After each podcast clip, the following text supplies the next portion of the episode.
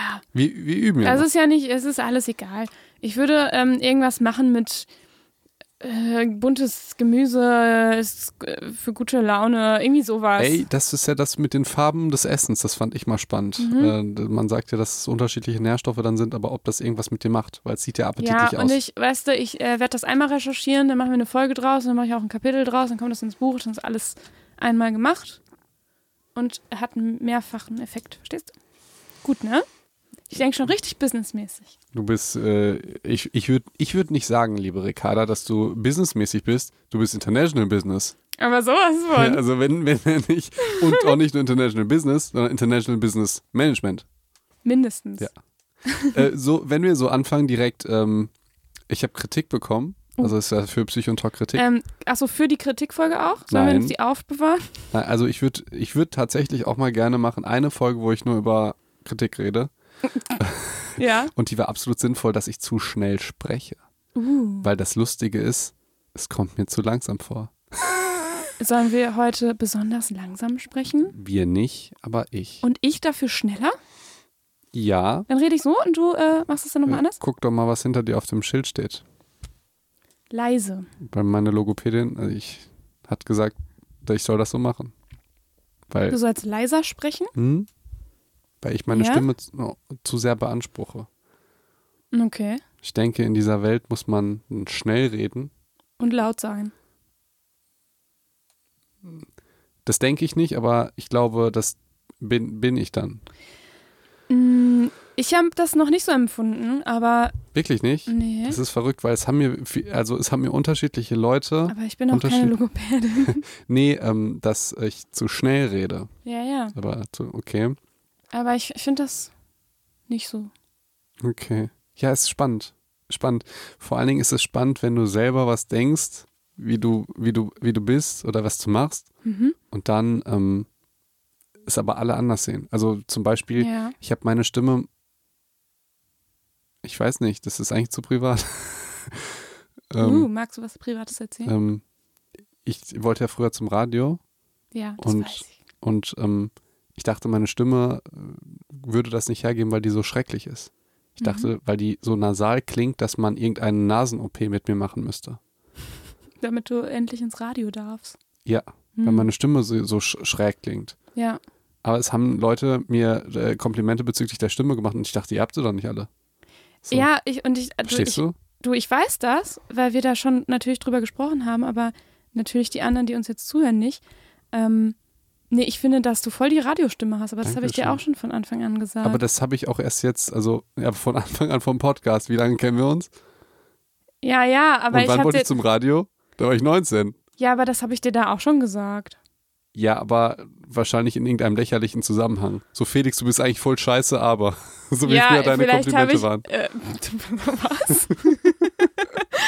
ähm, ja, vielleicht habe ich dir das Okay. so neckisch irgendwann mal, aber ich meinte das schon so. Nee, ich, ich finde das interessant. Ähm, wir lassen das auch mal drauf, auch, auch wenn Aha. es mir eigentlich zu privat ist. Weil eigentlich reden wir, auch wenn es die Leuten vielleicht nicht ist, gar nicht so viel über Privates. Äh, Also Persönliches, Ja. ja. So, welche Schon Anekdoten, aber halt Ja. nichts, was so einen ja, wirklich, wirklich genau. beschäftigt, so, so wie solche, es- solche Gedanken, ja. Es passt lustigerweise auch, was heißt lustigerweise, darf man natürlich nicht sagen, aber auch absolut ins Thema, dass man häufig äh, äh, von etwas Negativem bei sich ausgeht, was alle anderen anders sehen. Mhm. Und das hat bei mir so weit ge geführt, dass ich sogar mehrmals beim Arzt war und überzeugt war, dass es so ist. Ehrlich? Ja. Okay, krass. Ja. Und das passt ja auch so ein bisschen Das In- jetzt in verstehe ich den, den Bogen, ja. ja. Und in äh, Körperschema-Störungen und so weiter, dass Mhm. Patienten halt denken, dass alle anderen denken, sie würden so und so aussehen. Sie tun es aber gar nicht. Genau. Und sie sich selber ja auch auf jeden Fall so wahrnehmen Eben. und das eben ein Teil des Störungsbildes Komm, ihr ist. Lieben, dann lasse ich das drauf. Meine. Aber jetzt, jetzt haben wir Ja. den Bogen. Nee, es Ja. ist, ist, es ist spannend. Ja. Und ich glaube, mh, ich finde das, ich finde das einen guten Punkt, weil auch wenn man vielleicht nicht jede psychische Störung so 100% nachvollziehen kann, vielleicht manchmal oder manchmal da so theoretisch dran geht, ich finde das ganz schön, wenn man so kleine Ähnlichkeiten findet, wo man sagt, okay, da ging es mir auch so, dass ich das bei mir selber anders gesehen habe als bei allen anderen, weil das einfach nochmal so die Tür öffnet, um so ein bisschen mehr Empathie für, für, für Menschen zu, aufzubringen, die, wenn man sich das halt noch in viel extremer vorstellt, dann hat man vielleicht so ein leichtes Gespür schon davon, weißt du? Ähm, ja, und das ja gerade, wenn du wirklich denkst, ähm, bei einer Sache, dass die eine, eine Riesenschwäche bei dir ist. Mhm. Und lustigerweise ist das aber anscheinend eine große Stärke, Ja. die Stimme oder, oder auch bestimmte Merkmale an Menschen. Mhm. Ähm, wie soll ich das sagen? Es gibt Menschen, die denken, wenn die zum Beispiel, also die sind sehr unzufrieden, keine Ahnung, mit ihrem Hintern, er ist viel zu groß. Mhm. Aber das finden alle total geil. Verstehst du, was ich meine? Ja. Aber diese Person denkt sich, oh mein Gott, das ist ja total peinlich. Oder Lippen. Mhm. Dass äh, jemand denkt, äh, viel zu dicke Lippen. Das finden alle total geil. Also verstehst du? Es ist, sind Mhm. äh, persönlich Makel, weil es vielleicht irgendwie aus der Masse raussticht oder weil man, es einem selber so auffällt. Aber den anderen fällt es gar nicht so auf. Und ich habe ein medizinisches Beispiel. Ha. Aber ich finde deine Beispiele gerade ein bisschen schwierig, weil das sind so sexualisierte Sachen und dass man das dann vielleicht doof findet, auch doof findet, dass alle anderen das total toll finden, ist halt auch so eine andere Geschichte. Äh, aber das ist ja nochmal was Schräges, was du sagst. Es geht ja jetzt nur um die objektive Wahrnehmung. Ich habe es ja jetzt nicht bewertet. Ach so, weil du meinst, Verstehst das du? finden alle total toll oder so. Nein, es Also geht das jetzt. kann einen ja auch sehr daran stören, weißt du? Ach so, nee, gut, dass du es nochmal erwähnst, das meinte ich natürlich nicht. Ich meinte, dass es einem nicht bewusst ist, dass es Ja. andere gut finden. Ja, oder Das dass es denen noch nicht mal auffällt, das finde ich auch spannend. Ja, genau. Ja. Also nicht, dass äh, man kann es natürlich blöd finden, wenn jetzt jeder sagt, boah, du hast irgendwie einen riesen Hintern oder riesigen Gemöpse oder so. Aber dass äh, in diesem Fall, dass du denkst, dass das schlecht wäre und dir fällt es gar nicht auf, dass andere das gut finden oder ne- neutral. Mhm. Ich habe ein medizinisches Beispiel, das hatte, glaube ich, jeder schon mal. So ein kleines Pickelchen auf der ähm, Zunge. Ja. Ja? Ja. Äh, Ich habe das immer, wenn ich so äh, irgendwie denke, dass mein Immunsystem so ein bisschen, äh, und du weißt, dann habe ich natürlich so, Angst. wa- um, weil ich was Dein habe. Leben. Genau, so vollkommen zu Recht. Ist natürlich ne? Ähm, HI-Virus oder was auch immer. ja. Ähm, aber man hat ja selber dann das Gefühl, dass das unfassbar groß ist im Mund. Mhm. Und dann guckt man in den Spiegel und findet es nicht. Ja, ist super klein dann. So, ist ja. super klein und das das, das, liegt halt äh, sowohl an, dem, an den Nerven als auch, boah, soll ich jetzt über den Homunculus sprechen? Nee, da kann ich nur äh, verlieren. Blöde. nee, das mache ich lieber nicht. Ja, und, man, und psychologisch natürlich auch, weil du dann die Aufmerksamkeit auch die ganze Zeit drauf hast. Ja, genau. Weil es ja irgendwie so ein Störfaktor einfach Genau. ist. Aber es gibt so, also sowohl die Nervendichte lokal als auch wie sehr das in deinem Korp Kor Kortex repräsentiert ist, diese Körperregion. Du hast ja unterschiedliche, ähm, Also du meinst, im, im Gehirn gibt es ja quasi ein äh, Repräsentant dieser, die, also so Nervenbahnen, die ja quasi von der Zunge bis ins Gehirn in diese eine bestimmte Ja. Stelle gehen. Das ist natürlich bestimmt sehr vereinfacht, wie ich das jetzt darstelle. es ist sehr vereinfacht, bestimmt auch ein bisschen falsch. Das Problem ist, Sicherlich. es ist jetzt so spontan und so lange her, dass ich dich jetzt nicht korrigieren kann. Ja, ja. Man müsste es aber tatsächlich, also man müsste sich ein Bild angucken, dann weiß man sofort, was man denkt. Also zum Beispiel die Lippen sind halt im Verhältnis zu den Füßen halt viel, viel größer. Ah, Ähm, also da- da sind quasi viel mehr Nervenzellen im Gehirn, die zu den für ich die will Lippen. nicht sagen, viel mehr Nervenzellen Okay. oder so. Das wird immer. Der Bereich ja? im Gehirn ist größer Ja, so. als die Zunge selber. So, und äh, das. Im, Im Vergleich zu den anderen proportional gesehen natürlich. So, genau. Und man muss sich einfach ein Bild angucken. Es tut mir jetzt wirklich leid und es ist mir ein bisschen peinlich, dass ich es jetzt nicht erklären kann. Weil das Willst du so ein Bild raussuchen, dann können wir das bei Instagram Ja, posten? guter Punkt. Das, das machen wir. Das machen Okay. wir. Ähm, bei, ähm, ja, ähm, das lernt man im Studium 100 Millionen Mal. Ja. Ähm, wie das eine Wort, was mir letztes Mal nicht eingefallen ist. Welches war das? Ich habe schon wieder vergessen. Hat mir jemand geschrieben und ich Okay. dachte, oh Mann, genau so, genau so heißt es. Ich habe es Ja. wieder vergessen. Ähm, wenn man es, aber das ist so frustrierend, wenn du sechs Jahre lang immer das Gleiche lernst und dann auf einmal bist du kurz raus und dann hast du sofort das vergessen. Ja, Ähm, jeder Medizinstudent wird jetzt dir den Ähm, Kopf abreißen wir- sofort. Fingernägel auf einer Tafel, ne, wenn man das, aber, so. aber ich verlinke das Bild, dann wisst ihr alle, was gemeint ist. Und Ich schreibe mir auf Bild, Zunge, Gehirn, okay? Ja, ich schreibe mir auch auf, also die, zwei Wörter, wie ich glaube, wie das heißt. und ähm, dann äh, werden wir die wer- werden werden wir die posten. Ja. Und jetzt geht's mal nach diesen viel zu persönlichen Ähm, Und viel zu lang. und viel zu lang Intro um ein ernstes Thema. Ja, und wir haben ja, also ich, ich hoffe, ich denke, es wird jetzt die letzte Folge zum Thema Essstörungen. Ähm, wir haben ja schon drei Folgen dazu gemacht. Dazwischen hatten wir, äh, ich glaube, eine Folge, Psycho und Talk. Ähm, und jetzt würden wir heute versuchen, dieses Thema abzuschließen, äh, Essstörungen. Und weil es schon so ein bisschen her ist, ähm, wollte ich aber noch so ein bisschen kurz drauf eingehen. Wir haben ja schon jetzt so ein bisschen einen Überblick gehabt über Essstörungen. Wir hatten auch über Anorexie schon äh, gesprochen und wir hatten auch über den ähm, Bereich Social Media gesprochen. Und ich habe noch so viele spannende Geschichten bekommen tatsächlich ähm, von, von Betroffenen, die uns bei Instagram ge äh, geschrieben haben. Und ich dachte, ähm, vielleicht lese ich noch was dazu vor, weil ich das nochmal ganz spannend fand, nochmal so in Bezug auf äh, Social Media. Weil wir hatten ja die ganze Zeit, und das, weil ich finde, das vielleicht wichtig, dass nicht mehr ganz, wir haben ja unser Feedback oder unser Fazit war ja, ähm, Social Media ist natürlich nicht der einzige Grund oder auch sowas wie Germany's Next Topmodel oder so, was letztendlich eine, eine äh, Essstörung begün begünstigt oder Gut. so. Ne? Äh, ja, lass uns das diesmal noch machen. Ich finde, wir reden ein bisschen zu viel über Social Media und über ähm, Essstörungen. Ja, und deswegen, ich fand aber die, die Meinung von, von der Person, die, die mir geschrieben hat, ähm, nochmal ganz spannend. Ähm, und würde das einfach gerne nochmal einfach in den Raum stellen. Ja? Go. Ähm, genau, was das Thema Essstörungen und Medien angeht. Ich empfinde die Medien, Instagram und Co. als Benzin im Feuer. Ich habe meine Essstörung nach jahrelanger Unzufriedenheit mit meinem eigenen Körper entwickelt. Ich wurde in der Schule gemobbt und habe dabei mein Übergewicht sehr oft unter die Nase gerieben bekommen. Zu Hause ging das nahtlos weiter. Ich war als kleines Kind recht schlank und habe dann plötzlich zugenommen. Von da an habe ich oft so Sachen wie Fettsack, zieh den Bauch ein und so weiter gehört. Meine Eltern haben mich mit meinem Kleinkind ich verglichen, damals als ich noch süß und nicht fett war. So. Ähm.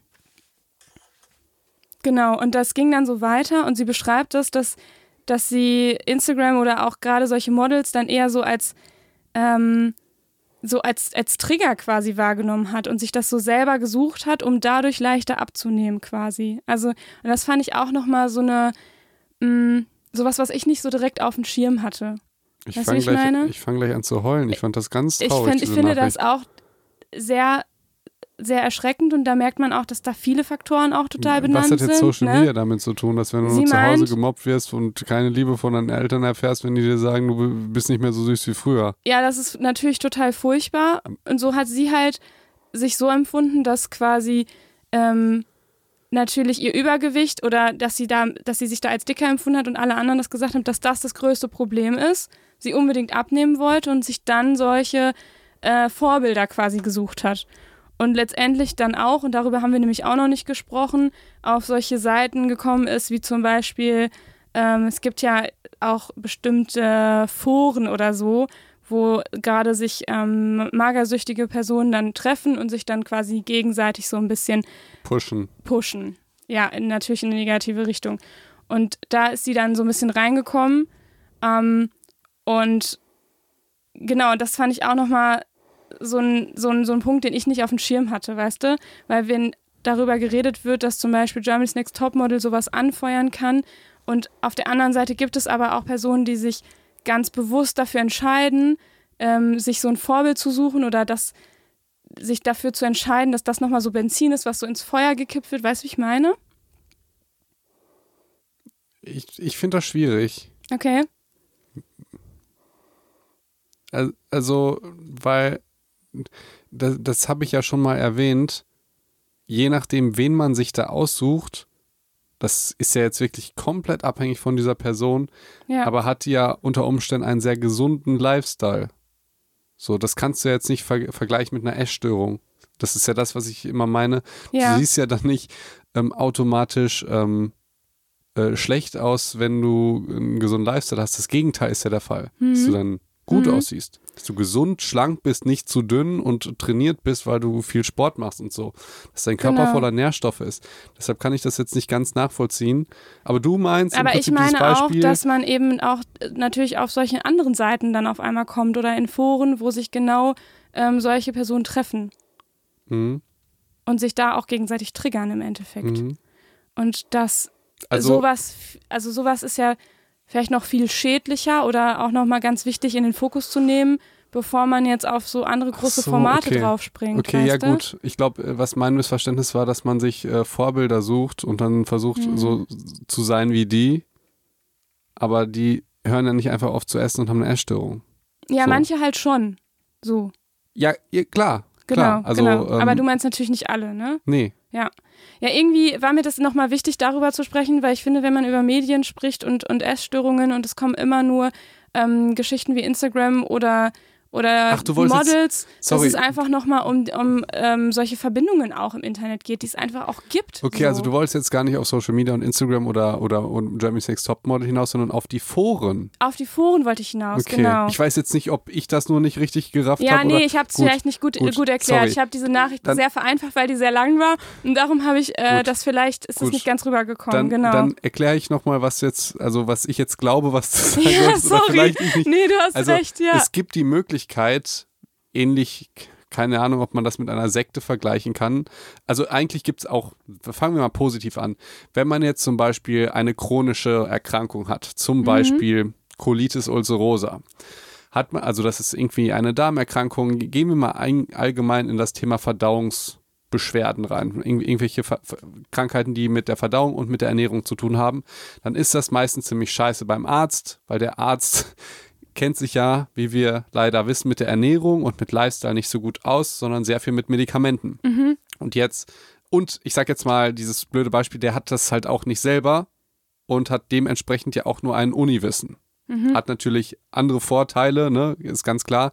Allerdings durch das Internet hat der Patient jetzt einen ganz tollen Vorteil, dass er sich mit Gleichgesinnten darüber unterhalten kann. Im Ja. Sinne von, hey, mir hat es geholfen, Fructose wegzulassen. Ja, mir hat es geholfen, nur morgens irgendwie zu fasten und die Nährstoffe später rein, reinzukommen. Mir hat es geholfen, jetzt mehr, äh, keine Ahnung, Omega-3 zu supplementieren, weil ich dann weniger Entzündung habe.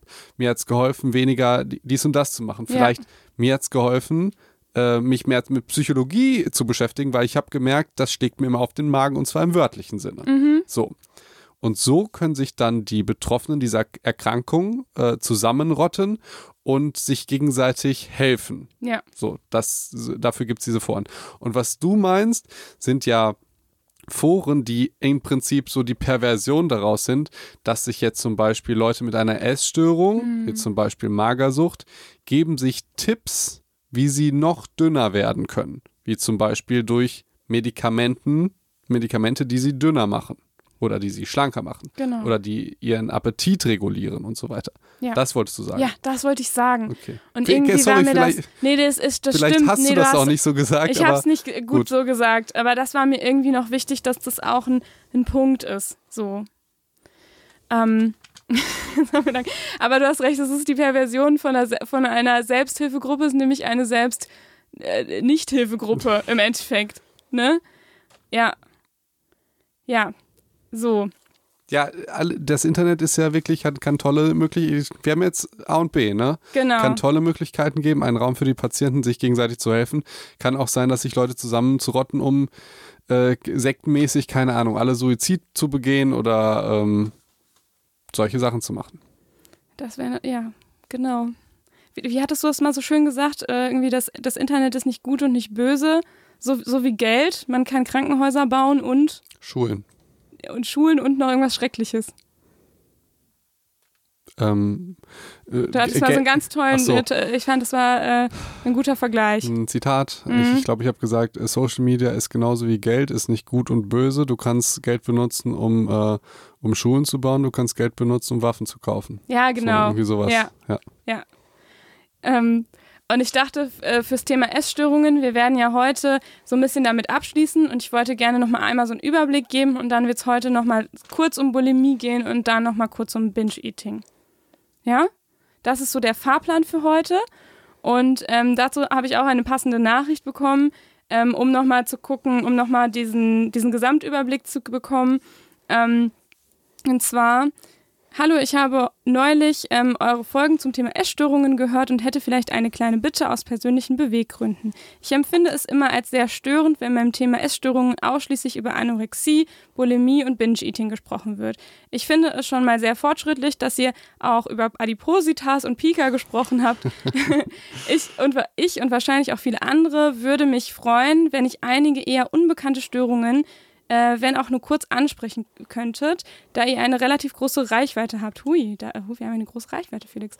Ähm, ich persönlich hatte seit frühester Kindheit bis heute noch Probleme mit stark selektiven Essverhalten, welches über die üblichen Kleinkindphase von das mag ich nicht hinausging und sich in starker Angst, gerne auch von Brechreiz begleitet, vom Probieren und Schlucken von Lebensmitteln, was zu Rückzug aus Situationen, bei denen man essen muss, führte.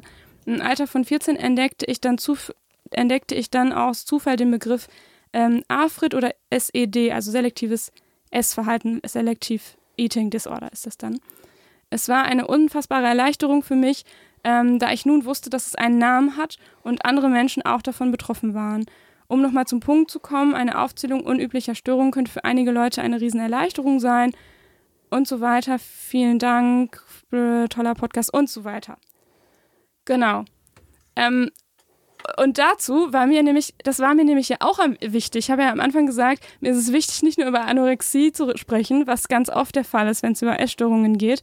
Und dann habe ich aber mich auch nochmal hingesetzt und mir nochmal angeschaut, was eigentlich in Deutschland gilt ja das ICD-10 als Diagnosekriterium und mir nochmal angeguckt, welche Essstörungen dort beschrieben werden. Und die sind tatsächlich nicht so umfangreich da.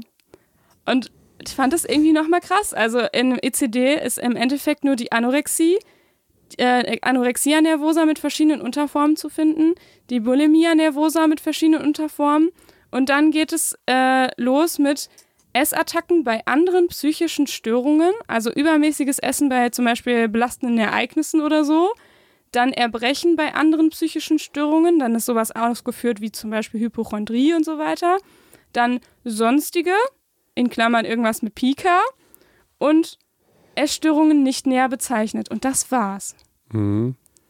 Das zeigt ja einfach nur, dass einfach Ernährung in äh, sowohl in der Medizin als auch Psychologie einfach immer, immer noch unterpräsentiert wird. Deswegen ja. kommen ja auch meine ganzen Bücher Werbung an dieser Stelle.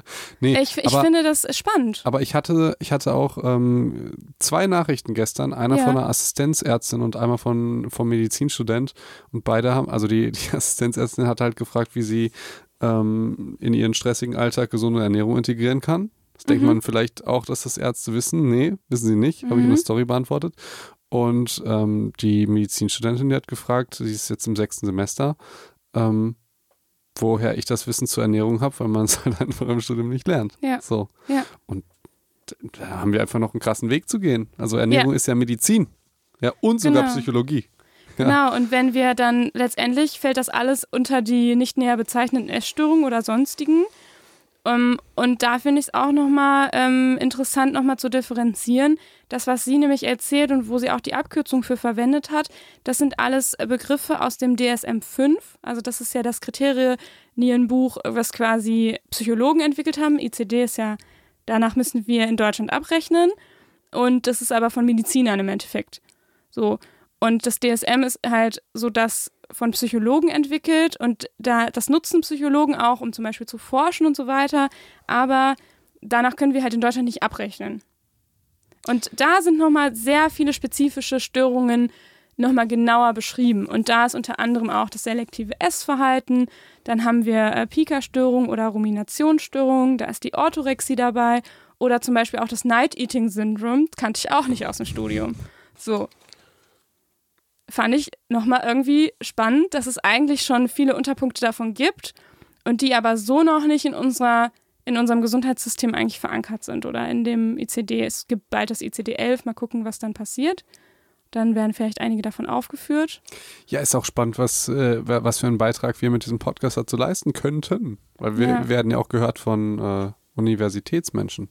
Die ja, und deswegen, also falls ihr euch in, in diesen anderen Kriterien nicht wiederfindet und ich weiß, dass das so eine Erleichterung, und sie beschreibt das ja als eine Erleichterung, dass es dafür einen Namen gibt, ähm, und ihr habt vielleicht noch keinen Namen dafür, dann ähm, müsst ihr euch da keine Gedanken machen. Vielleicht ähm, ist diese Störung vielleicht einfach nur noch nicht aufgeschrieben worden. Und es gibt sie aber. Vielleicht So. müsstet ihr euch gerade deswegen Gedanken machen.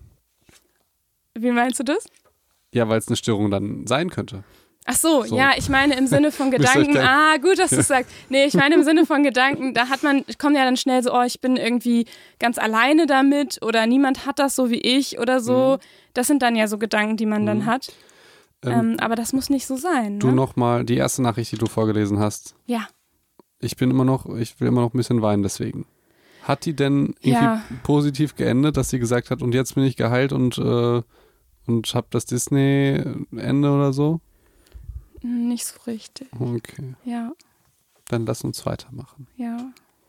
Und Liebe geht raus. Hier. Aber ähm, vielleicht, Liebe, wenn sie geht, das. Liebe geht von mir raus. ja, ich habe ja auch ne? schon geantwortet. Liebe. Aber vielleicht, wenn, wenn sie das hört ähm, und vielleicht hat sie ja Lust, irgendwann, wenn es ihr besser geht, einfach nochmal zu schreiben und dann werden wir das hier einfach nochmal veröffentlichen, oder? Ich habe da nichts gegen. Ich finde das eigentlich schön. Vielleicht ist das ja auch ein Ankerpunkt. Zu sagen, wenn es mir in einem Jahr gut geht, dann schreibe ich Psycho und Doc und dann äh, sagen die, was geholfen hat vielleicht. Das finde ich generell cool, wenn man mal. Wie lustig. Eigentlich machen wir das mit diesem Vorlesen, was überhaupt nicht unser Aspekt ist. Nämlich immer äh, im Prinzip fragen, wie geht's und wie empfindest du das? Nee, eigentlich, haben wir gefragt, eigentlich- was hat euch geholfen. Eben. Es kamen auch ein paar solche Eben. Nachrichten, aber ähm, bei vielen war das eben nicht so der, der Bestandteil tatsächlich Okay. der Nachrichten, ja. Okay. Mhm. Wollen wir mal weitermachen? Ja. Genau, und wir haben gesagt, heute geht es nochmal ein bisschen um Bulimie. Ich würde das gerne einfach nur ein bisschen vorstellen äh, und nachher ein bisschen über Binge-Eating. Ähm, genau, Bulimia nervosa habe ich mal die, die Klassifikationsmerkmale mitgebracht. Wir haben ja schon so ein bisschen drüber gesprochen, deswegen werde ich es ein bisschen kürzer machen. Ne? Also es im Grunde sind es so wiederholte Episoden von Essanfällen, ähm, mit, begleitet mit Kontrollverlust. Und das ist so der wichtige Punkt. Ne? Das hattest du ja auch schon mal gesagt. Wie äh, würde man jetzt Essanfälle definieren? Und ähm, was ist es denn dann, wenn jemand irgendwie, was hattest du ges gesagt, wenn man fastet oder so und dann auf einmal ganz viel isst, ist das dann ein Essanfall? Nee, ist es nicht, weil es dann ja kontrolliert ist und nicht mit einem Kontrollverlust einhergeht. So. Genau das ist aber bei der Bulimia nervosa schon der Fall. Mm, Und danach werden aber dann eben gegensteuernde Maßnahmen oft ergriffen. Also, dass man sich zum Beispiel erbricht oder ähm, Abführmittel oder sonstiges dann, dann nimmt, um äh, ja, der Gewichtszunahme entgegenzuwirken im Endeffekt. Ähm, genau, diese Essanfälle und dieses ähm, unangemessene Kompensationsverhalten, so ist es dann letztendlich beschrieben, muss über eine längere Zeit gehen. Also ähm, es gibt dann verschiedene Zeitkriterien, zum Beispiel über drei Monate und das mindestens ähm, durchschnittlich zweimal pro Woche. Wenn das alles nicht der Fall ist, dann bist du halt irgendwie bei einer atypischen Bulimia nervosa. Also dann sind das halt Unterarten, ne? Wenn es, ähm, du kannst es letztendlich dann aber auch ähm, unter die Bulimie einordnen. Und auch hier haben wir, dass eben Figur und Körper so sehr stark mit der Selbst, ähm, mit dem Selbstwert einhergeht und auch da manchmal eine, also da haben, haben wir ja schon gesagt, ähm, ist es auch bei der Anorexie so, also Körper, Figur ist ein totales Thema, was mit dem Selbstwert irgendwie zusammenhängt. Genau. Und dann hatten wir, damit man sich das so ein bisschen vorstellen kann, so ein Ernährungsprotokoll einer bulimischen Patientin mal mitgebracht. Und wolltest, wolltest du das gerne erzählen? Nö, mach ruhig. Ähm, und das ist eben ganz oft so, dass die, dass häufig die Patientinnen, die unter Bulimia nervosa leiden, ähm, oder auch die Patienten, dann eher so ein restriktives Essverhalten haben. Also hier würde, wäre, würden die, würde diese Patientin in dem Fall anfangen mit, äh, um 8 Uhr trinkt sie einen Milchkaffee, um 11.30 Uhr einen Milchkaffee, ein fettarmer Joghurt und ein Löffel Müsli. Um 14 Uhr sind wir bei zwei Tassen Brennnesseltee und zwei Knäckebrote mit äh, Hüttenkäse und Kräutern. Ähm, nachmittags gibt es dann einen Apfel und auch nochmal 200 Milliliter Wasser. Also insgesamt ist es auch tatsächlich nicht viel, nicht viel getrunken. Und dann um 18.30 Uhr ist dann der Essanfall mit 250 Gramm Paprikachips, 1 Liter Vanilleeis, eine Dose Ravioli, 150 Gramm Orangenkekse, äh, 1 Liter Cola. Genau, und dann ja mit Erbrechen. Also das ist, sind tatsächlich solche Ernährungsprotokolle, die man dann auch am Anfang einer Therapie oft äh, mit den Patienten macht, um so ein bisschen das Gefühl zu bekommen, was esse ich überhaupt am Tag und da wieder auch ähm, selbst in dieser Kontrollverlust wieder so ein bisschen Kontrolle zu bekommen, weißt du? Ähm, ja, ich finde das Ernährungsprotokoll sehr, sehr interessant, weil das ist ja im Prinzip die, also sehe ich jetzt einfach die Definition für Bulimie. So, also ja. klassischen, einen klassischen, das klassische Essverhalten.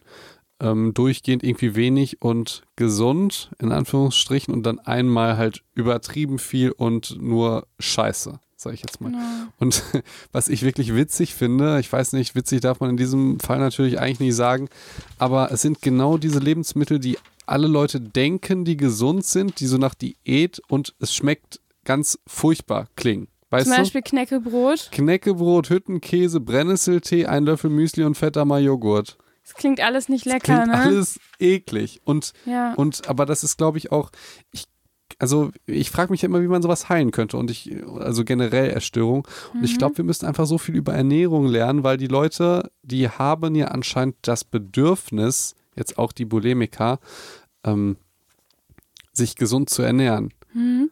Aber selbstverständlich, wenn du nur Hüttenkäse mit Knäckebrot isst und einen Apfel, also ich sag jetzt mal, ein Apfel ist einfach das langweiligste Obst, was es gibt. Ja. Das ist ja den, den Alibi-Obstkäufer, den hatten wir ja schon ja. mal. Haben wir den schon mal im Podcast erwähnt? Ich weiß es nicht. Ich habe den schon so oft gehört, dass ich denke, jeder, jeder weiß, was ein ja. Alibi-Apfelkäufer ist. Aber nee, erwähnen wir jetzt nicht, sonst wird okay. das irgendwann mal anders. Ähm, aber also da, dieses Ernährungstagebuch sieht von jemandem, also sieht nach jemandem aus, der sich gerne gesund ernähren möchte, sozusagen, mhm. und aber wenig isst. Und dann halt dieses Knäckebrot, fettarmer Joghurt, Löffel Müsli, Hüttenkäse. Uäh. Ja. ja. Da steht jetzt nicht äh, Obstsalat mit Ananas, Heidelbeeren und Erdbeeren. Sondern steht, halt, verstehst du? Ja. Und dann finde ich es lustig, dass, also lustig, nein, das finde ich tatsächlich nicht lustig, ähm, dass dieser, dieses krasse ich, bingen kann man da ja eigentlich schon zu sagen, von Chips, Eis, äh, Ravioli, Kekse und Schoko und Cola. Mhm. Das ist sozusagen das krasse Gegenteil davon. Ja. Und ähm, ja, es ist äh, vielleicht nicht lustig, aber es ist schon sehr bemerkenswert. Es ist ne? bemerkenswert, genau. Ja. Es ist nicht, nicht lustig, es ist bemerkenswert. Und ähm, wir müssen ja uns ja, ne, das finde ich, das, das, das, jetzt finde ich es dann doch, also eine Sache finde ich dann doch lustig und äh, weil die jetzt nichts mit Krankheit zu tun hat. Okay.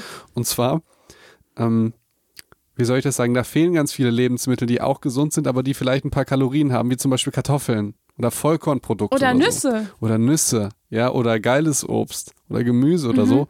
Und so ernähren sich ganz viele Medizinstudenten, wenn die lernen müssen. Ja, also, ja, wie ernähren die sich? Du musst dir das vorstellen. Mit Knäckebrot oder mit Dosenravioli? Nee, ich, ich möchte jetzt ein Beispiel bringen, dass das jetzt ja eine, eine Störung ist. Ja ja, aber es durchaus Essverhalten gibt, die äh, nicht so krass sind und auch nicht mit Erbrechen einhergehen, ähm, allerdings so in die, also die, in eine fehlerhafte Ernährung gehen. Mhm. Ja? Ja. Und da sind wir nicht einer, bei einer psychischen Störung, das, aber da genau. sind wir bei einer ungesunden Ernährung. Ja, genau. Okay. Und bei einer, die bemerkenswert ist und tatsächlich lustig. Weil der, der, klassische Medizinstudent denkt, okay, ich will ja irgendwie auf mein Gewicht achten. Ich glaube, es passt zu fast allen also zu vielen Studenten, mhm. ich möchte ja mich gesund ernähren, also esse ich den ganzen Tag nur Salat. Mhm. Aber beim Lernen brauche ich ja Nervennahrung und dann essen die die ganze Zeit Schokolade. Wirklich? Weißt du, die essen sich halt nicht satt. Die sagen mhm. jetzt nicht, ey, ich fahre mir irgendwie Kartoffeln rein und ein Putenbrust und so und, und leckeres Gemüse und Vollkornnudeln und, und Vollkornreis und so, sondern die sagen, ich esse jetzt Salat, weil ich bin ja ein gesunder Typ, ja, haben halt den ganzen Tag Hunger und lernen dann bis in die Nacht und futtern die ganze Zeit Schokolade weg. Ja, also mhm. die, die, denen ist das gar nicht so bewusst, wie bescheuert das ist. Und deswegen war, war mein Credo immer, ey, ihr müsst euch einfach an gesunden Sachen, die lecker sind, satt essen. Und dann könnt ihr von mir aus ja trotzdem noch Schokolade essen. Aber wenn ihr jetzt mal rechnen würdet, wie viel Kalorien eures Tagesbedarfs ihr jetzt durch Schokolade gedeckt habt, macht der Salat eigentlich kaum einen Unterschied. Und das habe ich über Jahre festgestellt. Ich dachte, wieso esst ihr denn die ganze Zeit nur Salat? Mhm. Und aber aus deren Perspektive ernähren die sich ja gesund, weil die essen ja den Salat und sonst nichts und bingen dann halt die ganze Zeit während des Lernens Schokolade. Ja. Ja. Und, Und Salat selber hat eigentlich gar nicht so viele Nährstoffe. eben, Ja. Und das, das fand ich, äh, und deshalb ähm, musste ich so ein bisschen schmunzeln. Ich mache mir natürlich nicht über die Krankheit lustig oder so, sondern eher über diese Fehler von den Kollegen, die ich ja, weil ich ja die ganze Zeit, äh, Ernährung ist ja so mein Ding, darauf gedrillt bin, dass ich anderen zugucke, wie die das dann so machen. Und dann denke ich mir so, ey, das ist doch nicht euer Ernst, ne? Also, weil Süßigkeiten isst man ja nicht, die sind ja ungesund, aber beim Lernen, ja, Nervennahrung. Ne? Das auch Nervennahrung so ist zu betiteln. ja, ne? Nervennahrung ist auch sowas äh, Dummes. Und ähm, ja, also ich glaube, dass die Leute deutlich besser und gesünder und sogar, weil die wollen ja immer alle abnehmen, das ist ja sowieso falsch, die wollen auch alle Fett verbrennen, besser fahren würden, würden die sich mit gesunden Sachen satt essen und dann können die ja trotzdem Schokolade essen als Ner Nervennahrung. Aber die denken ja, okay, ich esse jetzt den ganzen Tag Salat, also verstehst du? Mhm. Und das ist auch ein Ernährungsfehler. Ja, Aber- und das ist aber ja zum Beispiel in, hier in der in diesem Protokoll, ne, also was wir gerade uns angeguckt haben, ist es halt genau dieses klassische, man reißt sich halt den ganzen Tag zusammen und hungert im Endeffekt. Also davon kann man ja nicht satt werden, was wir da gerade gehört haben. Und ähm, ist ja ist eigentlich gerade eine totale Nahrungsdeprivation und du ähm, hast den ganzen Tag Hunger und hast es jetzt irgendwie den ganzen Tag geschafft und dann bist du zu Hause und dann wahrscheinlich fällt vieles so auch von dir ab. Vielleicht passiert dann noch irgendwas. Das ist ja dann auch, ähm, auch häufig mal der Fall, dass dann irgendwie noch irgendein kleines emotionales Ereignis kommt oder irgendwie ein negativer Gedanke oder sonstiges. Und dann fängt es an, weil du einerseits es auch nicht mehr aushalten kannst, noch mehr Hunger zu haben. Und dann kommt noch irgendein Funke ähm, und dann kommt der Essanfall. Also das ist ja auch häufig von emotionalen ähm, Triggern auch begleitet so. Und in deinem Fall ist es natürlich keine Essstörung und es ist vielleicht nicht ganz so gravierend, aber auch da reißen die sich die ganze Zeit zusammen und wenn die dann aber lernen müssen, haben die eigentlich gar nicht mehr die Möglichkeit, dann auch noch so viel Selbstkontrolle mitzubringen, dass sie sich weiterhin zusammenreißen. Und eigentlich wäre es ja schöner, man müsste sich gar nicht zusammenreißen, weil man sich eigentlich schon satt gegessen hat an gesunden Dingen, ne? So, und dann kannst du ja trotzdem Schokolade essen. Und wenn du dann Ja, klar. jetzt noch mal kurz auf dieses äh, Take-Home-Message für den nicht ähm, Essgestörten, dann, wenn ihr Schokolade essen wollt, dann nehmt ihr einfach Schokolade mit einem extrem hohen Kakaoanteil. Weil dann seid ihr viel schneller als eure, euer Verlangen nach Schokolade. Und das scheinen ja viele Menschen ähm, wirklich dieses Verlangen nach Schokolade zu haben. Das dich- kenne ich. Das kennst du, ne? Ja. Das kennen auch viele Menschen, die nicht Männer sind. Um das, keine Ahnung, wie ich das sagen kann, ohne dass mir der Kopf. Kannst du mir da zustimmen? Von der Peer Group? Ja. Ja? Gibt Ich glaube, Schokolade ist bei Frauen schon etwas beliebter, Ja? oder? Als bei Männern, glaube ich schon. auch zu bestimmten Zeitpunkten? nee, da möchte ich ja überhaupt jetzt nicht drüber Okay. sprechen. Aber Aber ich kann mir schon vorstellen, dass ich würde, man darf bestimmt sagen, dass, dass Schokolade bei Frauen äh, beliebter ist als bei Männern. das hast du jetzt gesagt. Ich habe nur gesagt, nee, Ich glaube, die, die man darf das Nicht-Männer. sagen. Okay. ja. Ähm, aber wenn man, äh, ich kenne das ja auch, Schokolade schmeckt meistens immer gerne die, die, die helle oder die Vollmilch oder so. Aber man hat dieses Verlangen ja wirklich dann nach Schokolade und gar nicht so sehr, also auch nach dem leckeren Geschmack, aber auch nach diesem Kakao oder was auch immer. Und das wird tatsächlich gestellt, wenn du dir jetzt mal so 80, 90-prozentige, man muss, Schmeckt ja nicht so lecker, ne? ja, aber da ist ganz viel Kakao drin dann isst du halt auch nicht so viel. Ja. Ja, also das Ja. ist ein kleiner Tipp. Ähm, wenn ihr euch natürlich eine Tafel Schokolade gönnen wollt, könnt ihr das natürlich auch machen. Aber das hat äh, zum Beispiel auch mir mal geholfen, ähm, einfach ein bisschen weniger Schokolade zu essen und die aber auch ein bisschen mehr zu genießen. Du schlingst die da nicht so, sondern es ist ein bisschen Gewöhnung. Ja, weil ich sag jetzt mal so, so eine so eine weiße kannst du dir einfach so reinpfeifen. Das ist, glaube ich, auch eine Tafel überhaupt kein Problem. Ähm, aber so eine dunkle, die geht das, das, das geht einfach nicht. Es schmeckt auch nicht so gut. Schafft man nicht so viel. Allerdings, ja, aber das ist halt, also das kann ich einfach nur so empfehlen. Ähm, das, und das funktioniert mit Sicherheit bei 83 Prozent von euch. Und zwar mit 83-prozentiger Schokolade. ja, tatsächlich auch. Ähm, ja, kleiner Tipp noch von mir am Rande. Ja. Du hattest, ja, Mhm. Nee, erzähl. ich habe tatsächlich wenig Erfahrung mit Patienten, die an Bulimie erkrankt sind. Okay. Wie ist das bei dir? Ähm, auch eher, du ist auch eher theoretisch. vor allen Dingen ist es dann auch immer schwierig, die zu fragen, finde ich. Ja. So, die, also, das, das, sie wollen eher nicht so darüber reden. Ähm, ich, wie, wie ist die Therapie bei sowas? Mm, Wie würdest du die Therapie Es gibt nennen? natürlich ganz viele Ansätze und die können wir natürlich nicht alle jetzt besprechen. Aber eine, also man sieht ja hier auch, ich finde, das passt ein bisschen nämlich zu dem, was du gesagt hast. Wenn wir uns das angucken, was die, was die Patientin jetzt gegessen hat, das sind alles Dinge, die man nämlich total leicht runterkriegt. Ne? Also Liter Eis haben wir gehört, Ravioli, das, ist, das sind alles Dinge, die musst du jetzt nicht kauen. Da war kein Vollkornbrot dabei Ja. oder so. Ne? Und ähm, das ist auch ganz typisch, dass, grad, dass man gerade Essanfälle auch mit Lebensmitteln hat, die so leicht runterrutschen, in Anführungszeichen. Mhm. Und eine Idee in der Verhaltenstherapie ist auch tatsächlich ganz einfach Stimuluskontrolle im Sinne von erstens, dass du gar nicht so viel Zeug zu Hause hast, also gar nicht so viel Essen zu Hause hast, damit du diese unkontrollierten Essanfälle in dem Sinne gar nicht bekommen kannst. Dafür müsstest du also erstmal in ein Geschäft gehen und das kaufen und bis Ja, ja, dahin. ja. So. Aber das kann es ja nicht sein, sonst gäbe es ja das diese ist Störung ja, nicht. genau, aber das ist ja ein Punkt schon mal, dass man das äh, macht und dann an der andere Punkt ist nämlich, wenn du Sachen einkaufst, dass du genau diese Dinge einkaufst, die du nicht so schnell auch runterschlingen kannst.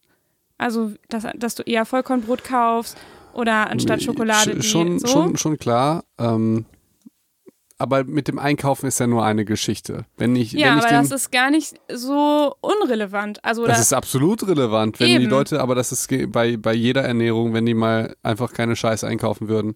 ja, Ähm, ich ich, ich denke, also ich habe mich deswegen gefragt, Mhm. natürlich können wir nicht die, ich hatte eine experimentelle Idee, aber ich bin mir da sehr unsicher und ich sehe auch ein Risiko. Ich glaube aber, dass die unkonventionell ist und dass da wenig Leute dran gedacht haben.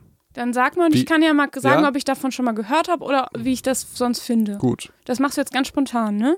Droppst du jetzt irgendwas? Nee, ich hab's, ich hab mir das heute, heute überlegt. Okay. Ja, bin ich gespannt. Ähm, weil ich meine, bei der, bei der Bulimie ist eines einfach der Hauptmotive. Es ist jetzt ein bisschen, eigentlich ein bisschen Psychontalk vielleicht. Mhm. Weil du, du darfst auch sofort sagen, wenn es eine bescheuerte Idee ist. Okay. Ja, und es vielleicht, das, es kann nämlich sein, und das ist ganz häufig so, dass es zum Gegenteil führt. So. Dass es also Ja. das noch verschlimmern könnte. Allerdings muss man auch sagen, es gibt viele Medikamente, zum Beispiel alles, was mit Chemotherapie zu tun hat, die sind halt auch kanzerogen. Also die würden theoretisch auch irgendwie Krebs auslösen. Viele. Okay. Ja. Und du gibst ihnen aber trotzdem den Menschen. Weil es aber diesen Krebs verhindert. Verstehst du? Ja, ich kenne mich damit halt jetzt nicht aus, Okay. deswegen äh, habe ich, will den Vergleich hin, jetzt ich will nicht. darauf hinaus, dass äh, viele Therapien ähm, auch riskant sind, ja. ja, und vielleicht auch gerade das auslösen, ähm, was sie verhindern man, sollten. Ah ja. So, ja. Mhm. So gibt es gibt's viele Beispiele, ähm, ähm, die so sind, ja. Genau. Was ich mir überlegt habe, ich meine, äh, ein Kern von Bulimikern ist der Kontrollverlust. Mhm. Ja. Und dass sie sich dann, wenn sie sich dann einmal da dem hingegeben haben, sich schlecht fühlen und wertlos und so weiter. Was ich aber jetzt sehe, ähm, dass der Bulimiker den ganzen Tag halt diese ungesund, also diese vermeintlich gesunden Sachen sie äh, isst und meint, so ernährt man sich. Mhm. Und dann gibt er aber diesem Verlangen nach, fühlt sich danach schlecht und so weiter. Ja. Es sieht aber, wenn ich es mir jetzt so angucke, ja, nehmen wir, mal an, er macht das so ein bisschen so wie du und wird sich jetzt nicht nur diese Sachen kaufen, sondern halt auch gesunde Sachen. Ich würde zum Beispiel sagen, jetzt ganz praktisch, okay, bevor du so einen Anfall hast, trink erstmal ein großes Glas Wasser. Ja, keine Ahnung, ist ja schon der Magen gefüllt. Mhm. Ja, und isst vielleicht 20 Minuten, bevor du den Anfang hast, wenn man so sagen könnte, irgendwie zwei große Stücke Obst. Ist auch schon was im Magen. Aber die Hauptvariante wäre für mich, Intermittent Fasting probi zu probieren. Weil vielleicht ist der Patient so diszipliniert, dass er sagt, ey, ich esse jetzt 20 Stunden nichts, hab aber die Kontrolle und in den nächsten vier Stunden darf ich mir halt reinfahren, was ich möchte, hab aber die Kontrolle. Und beziehungsweise in dem Moment äh, habe ich ein Zeitfenster, in dem ich einen Kontrollverlust ganz bewusst habe. Verstehst du, was ich meine? Dass du dann sagst, okay, ich habe im Prinzip äh, ein Zeitfenster, weil ich finde, wenn man sich von 20 Uhr, weil dieser Tagesplan geht von 20 Uhr äh, Von des 8 Uhr geht der los. ähm, von, von, also ich sag jetzt mal, ähm, hier steht, dass äh, zwischen 18.30 Uhr und 20 Uhr zieht er sich da alles rein. also ich sag jetzt mal ein Bulimiker, worauf ich Ach hinaus so, will. nee, nee, nee, das wird wahrscheinlich kürzer sein. Also eigentlich sind Essattacken eher noch kürzer. So, ich will darauf hinaus, Ja. dass diese Person für 23 Stunden des gesamten Tages in der Lage ist, alles zu kontrollieren. Mhm. Ja, und und also was ich glaube, dass das, äh, weil viele Therapeuten, die kennen ja vielleicht auch viele Ernährungsformen wie Intermittent Fasting und so weiter nicht. Mhm. Ich hatte ja schon am Anfang gesagt, dass auch diese Ernährungsform so aussehen könnte wie eine Essstörung. Ja. Mhm. Und aber was ich glaube, also was jetzt nur eine Idee wäre, kann ja sein, dass sie total Ja, bescheuert du ist. denkst ja jetzt nur laut. Ja. Also ist das jetzt nicht die Therapieform, die Felix jetzt erzählt? Ja, aber dadurch hätte der Patient die Kontrolle wieder, Mhm. wird sich vielleicht ein bisschen besser fühlen, weil er weiß, ey, ich habe für 22 Stunden, sage ich jetzt mal, die Kontrolle und ich esse nichts oder Tee mal oder so und habe die Kontrolle und gebe die Kontrolle dann ganz bewusst ab. Mhm. Ja, und das ist total okay und ich bin im Reinen mit mir selbst und muss mich danach, und das ist dann natürlich die Sache, nicht übergeben. Und optional würde ich dann noch ein paar gesunde Sachen essen. Kannst du trotzdem beim Intermittent Fasting, kannst du dir auch das Eis und so weiter, kannst du dir alles reinknallen. Ja, dann vielleicht auch ein paar gesunde Sachen zusätzlich essen oder am Anfang essen. Ähm, und dann würdest du dich danach vielleicht auch nicht schlecht fühlen, weil du das eingeplant hast. Und also, was ich glaube, ich gebe dadurch dem Patienten die Kontrolle wieder. Das war jetzt die Idee. Ja, Kann aber ich sein- finde das ein spannender Ja. Punkt. Kann aber natürlich sein, dass gerade das natürlich auch diesen Binge triggern könnte. Ja. Aber der, der passiert ja so oder so. Ich finde ich find das super spannend. Ich glaube, es gibt halt ähm, zwei Haken da dran. Aber das kann man ja individuell auch. Ich, also ich, ich kenne jetzt keine Studien, ne? Ich kann dir jetzt nicht sagen, ob das klappt oder nicht, ob das bei den Men bei den ähm, durchschnittlichen Patienten klappt oder nicht. Äh, ich das, ich finde die Idee aber spannend und fände auch spannend darüber zu recherchieren und vielleicht sogar, ich kann mir gut vorstellen, dass es dazu auch nichts gibt.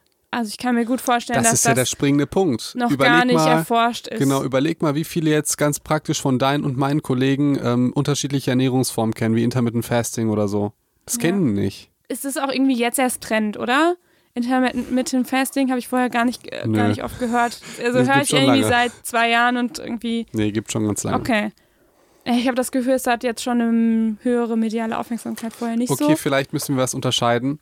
Ja, Das, was ähm, Profis lernen, wie Psychotherapeuten und Psychologen und Ärzte ja. und andere Sachen, die mediale Aufmerksamkeit genießen. ja, ja, Und okay. also, aber es kann ja wirklich gut sein, dass es wenig Studien gibt, irgendwie äh, Essstörungen äh, von Kontrollverlust wie Bulimie getestet, Intermittent Fasting, äh, 200 Leute haben das gemacht, äh, Outcome und äh, weiß ich nicht, ob es eine ja, Studie ich dazu weiß gibt. es auch nicht. Ich kann es dir nicht sagen. Aber ich sehe, eine Falle da drin ist ja, dass ähm, die Patienten oft eigentlich den ganzen Tag das andere durchziehen wollen, ne? Also die zwei Knäckebrote, der Apfel und den Brennnesseltee, das ist ja deren Ziel eigentlich. Also ich weiß nicht, wenn du jetzt mit den, also wenn du jetzt kommst mit, du darfst dann aber vier Stunden wirklich mal ähm, was anderes essen und auch wirklich eine hohe Kalorienzahl oder eine Kalorienzahl, die eigentlich ähm, nicht dazu führt, dass du abnimmst. Das, das Ziel ist ja schon immer eigentlich Gewichtsverlust und dass sie mit ihrem Körper und mit ihrer Figur so nicht zufrieden sind und eigentlich weniger wiegen wollen und dementsprechend sich so ernähren. Wir haben ja auch in den Fallbeispielen vorher schon gehört und das ist auch sehr typisch, dass ganz oft auch Menschen mit Anorexie in eine Bulimie rutschen, weil es dann tatsächlich, weil die das ganz lange schaffen, so wenig zu essen und tatsächlich abnehmen und vielleicht irgendwann der Punkt kommt, wo sie es nicht mehr vielleicht auch durchhalten und dann nochmal so eine Essattacke vielleicht kommen könnte. Und dann äh, sind die ganz schnell in der Bulimie. Und die wollen ja, eigentlich ist ja deren, deren Ziel, was natürlich nicht gesund ist, ähm, wieder in Anführungszeichen zurück in die Anorexie zu gehen. Weißt du, wie ich meine? Also in dem restriktiven Essverhalten zu bleiben. Ja, Ich weiß nicht, wie gut du die mit äh, deinem, wie du gut du die damit überzeugen kannst. ja.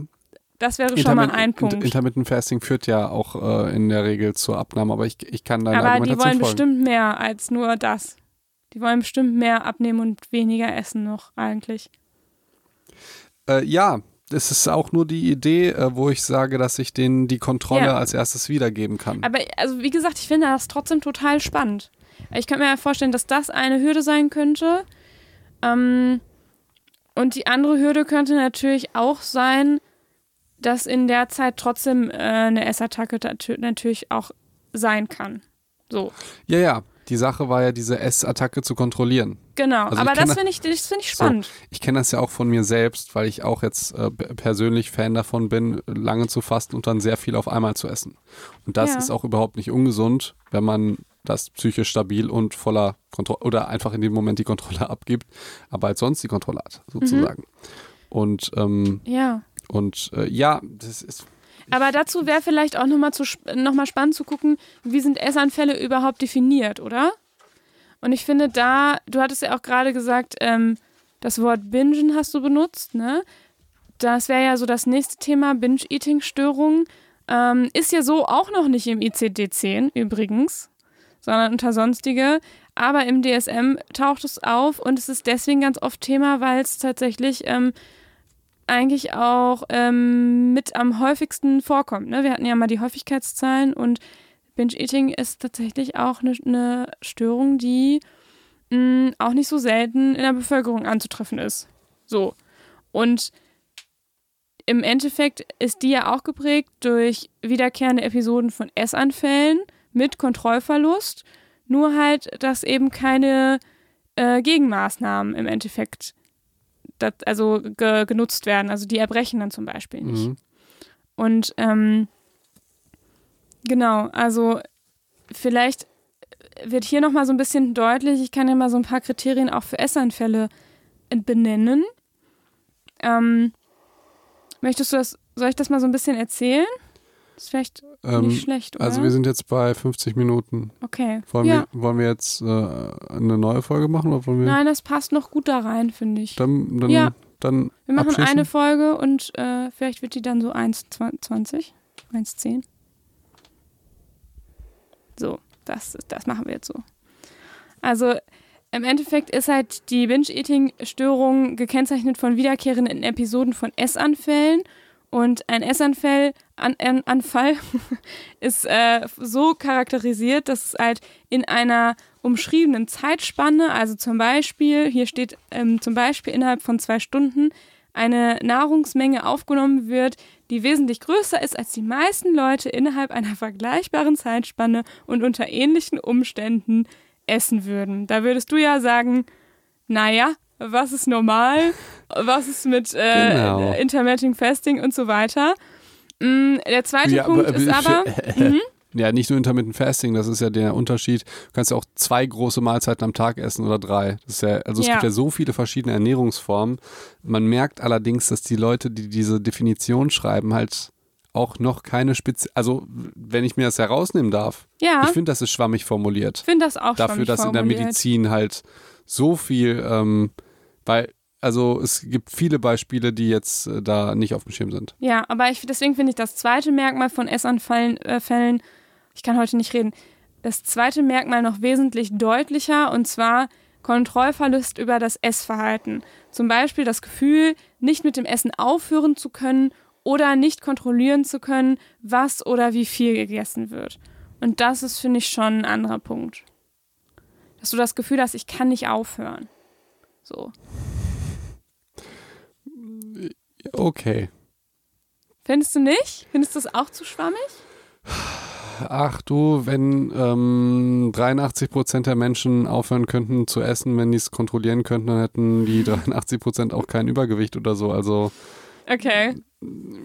Essen, das ist was, was die wenigsten Ja. Menschen kontrollieren können und deswegen sind die meisten, also Cholesterinsenker ist das, ist, ist das meistverkaufteste Medikament in, auf der Welt und das zweitmeistverkaufteste Medikament ist ebenfalls ein äh, Cholesterinsenker und wenn man sich Diabetes, also Übergewicht ist eines der, äh, der größten gesundheitlichen Risiken. Ich weiß nicht, man ist da sofort bei Fettshaming und so weiter, das meine ich überhaupt nicht. Du Letztens meinst einfach nur, dass das sehr stark mit vielen Krankheiten korreliert. Ne? Eben, n- nicht nur das, sondern halt auch mit der, mit den eigenen Ess- und Ernährungsgewohnheiten. Ja. Und ähm, ja, aber okay, okay, du hättest mich natürlich, wenn wir sagen, dass das, dass das schon eine Essstörung ist. So. Ich, boah, das wird dir jetzt nicht gefallen, was ich weiter vorlese über Go. Binge-Eating, weil es wird Go. für dich genauso schwammig sein. Also während der meisten Essanfälle treten mindestens drei der folgenden Verhaltensindikatoren für Kontrollverlust auf. Wa- Warte mal ganz kurz, weil du weißt, jetzt hören das unsere Psychos und die sind sofort überzeugt, dass sie jetzt eine Binge-Eating-Störung Und das dafür habe ich ja dich, So. der das hier hinterfragt, weil ich finde, Dankeschön. das sind Dinge, die, weißt du, die lernt man im Studium und dann schreibt man die auf und dann schreibt man die in die Klausur auf und dann war's das. Aber nochmal zu überlegen, was das tatsächlich bedeutet und dafür habe ich ja, fand ich ja auch die, ähm, die Geschichten auch so gut, dass man Mhm. so nochmal so, ein, so einen Anker hat und ich finde auch gut, dass du diese Kriterien hinterfragst, weil letztendlich haben die sich ja auch Menschen ausgedacht, so und ich finde auch, dass es da Ja. Verbesserungsmöglichkeiten gibt. Ich finde das lustig, ich gehe dir immer mit den Kriterien auf die Nerven und du gehst, gehst mir immer mit diesen Strohmännern auf die Nerven. So, Mit den das, Strohmännern. ja, da, da sagst du immer Dinge, die ich halt nicht gesagt habe und interpretierst die so rein, weißt du? Achso, ja. Ja. ja. Nee, aber ich finde es gut, dass du mir damit auf die Nerven gehst, weil ich finde, es macht es nochmal klarer. Ich bin, und ich, dieser Podcast ist ja auch dafür da, dass man Dinge auch nochmal hinterfragt. ich und bin auch jetzt- für uns ist das ich so. bin jetzt ganz gespannt, was für drei Merkmale jetzt die Also, Binge-Eating-Leute haben. drei der folgenden. Also es sind jetzt eins, zwei, drei, vier, fünf und drei müssen quasi davon zutreffen. Ja? Es wird schneller gegessen als normalerweise. Es wird so viel gegessen, bis es zu einem unangenehmen Völlegefühl kommt. Mhm. Es werden große Mengen an Nahrung aufgenommen, obwohl kein Hungergefühl besteht. Oh. Es wird alleine gegessen, weil es als peinlich empfunden wird, so große Nahrungsmengen vor anderen zu sich zu nehmen. Das finde ich schon ein bisschen klarer. Hm, Finde ich auch. Ähm, und die Person findet sich selbst nach einem Essanfall als abstoßend, fühlt sich niedergeschlagen und schu oder schuldig. Das finde ich auch noch Das sehr finde deutlich. ich auch deutlich. Genau. Ich würde auch sagen, diese beiden Merkmale, da würde ich persönlich, wenn jemand mir das erzählt, da würden mir eher die Alarmglocken gehen, als wenn Das waren jemand noch sagt. fünf, oder?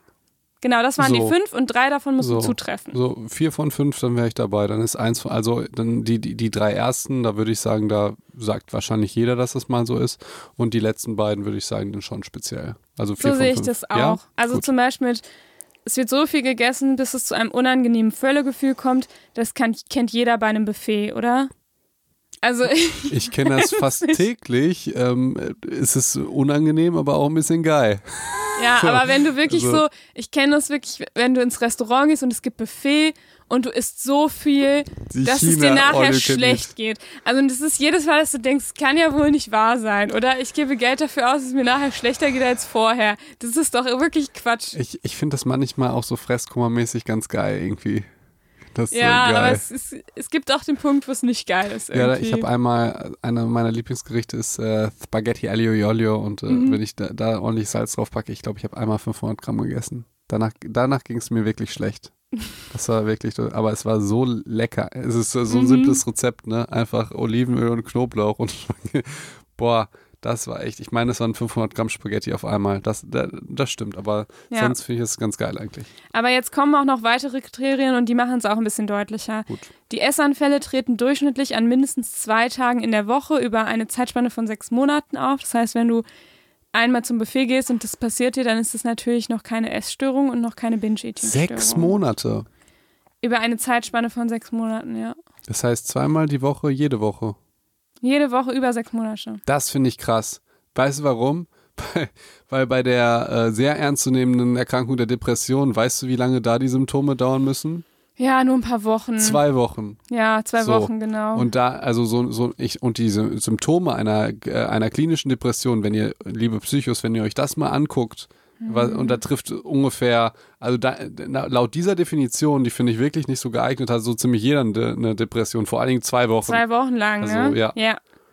Und Das sechs stimmt. Monate finde ich schon krass. Also, weil da würde ich schon sagen, dass du auch nach äh, einem oder zwei Monate da Binge-Eating diagnostizieren kannst. Und im Endeffekt kannst du auch natürlich nach einem geringeren Zeitpunkt zur ähm, Therapie gehen und du kriegst dann halt einfach deine atypische Essstörung oder sowas als äh, Diagnose und kannst genauso behandelt werden. Mhm. Ne? Und darum, das ist dann vielleicht, kann man dadurch auch ein bisschen verstehen, warum das vielleicht im ICD gar nicht so super krass gestaffelt ist, weil letztendlich ähm, ist es auch total schwierig, da jetzt was ganz Spezifisches rauszufinden. Im Endeffekt geht es ja darum, dass dir geholfen wird und du das abrechnen kannst. So. Ich, ich glaube, du redest ganz viel über ICD und DSM und das interessiert die Leute überhaupt nicht, Ja, wie man das finde- abrechnen kann. Ja, okay. So, Ja, Oh. vielleicht ist es so. ja, Ricarda, erzähl uns mehr davon, wie du das abrechnen kannst. Das ist extrem Ich, ich wichtig. sowieso nicht. ja. Ähm, ja. Ja, okay. Ja. Und, das, und ein Kriterium ist außerdem, und das finde ich immer total wichtig, und das steht übrigens in, in dem äh, Buch, was die Psychologen geschrieben haben, Du meinst DSM? DSM? steht das halt eigentlich fast immer dabei. Warte mal, DSM, das kann ich nicht abrechnen, ne? Ähm, und zwar, die Essanfälle bewirken ein klinisch bedeutsames Leiden. Und also dieser, dieser Aspekt des subjektiven Leidens ist, finde ich, immer ein wichtiger Aspekt. Nicht bei jeder äh, psychischen Störung. Es gibt auch welche, wo man vielleicht als Patient selber sagt, ich leide vielleicht nicht so stark darunter, vielleicht mein Umfeld. Das ist manchmal bei, zum Beispiel bei Alkoholikern manchmal der Fall, wenn die noch nicht so einsichtig sind. Aber mh, es gibt bei den, bei ganz vielen ist es eben, bei den ganz vielen psychischen Erkrankungen ist es das persönliche subjektive Leiden oder der Leidensdruck. Ja, das Endeffekt. ist, das ist ja was total Klares. Ja, und wenn du, genau, und wenn du sagst, ich äh, esse äh, so, so lange, bis ich, bis ich platze und das mache ich irgendwie, da passt ganz viele Sachen da drauf und du leidest aber nicht darunter und du hast vielleicht so, dann ist es vielleicht auch nochmal ein Punkt. Gehe ich zu 100 Prozent mit. Okay, gut.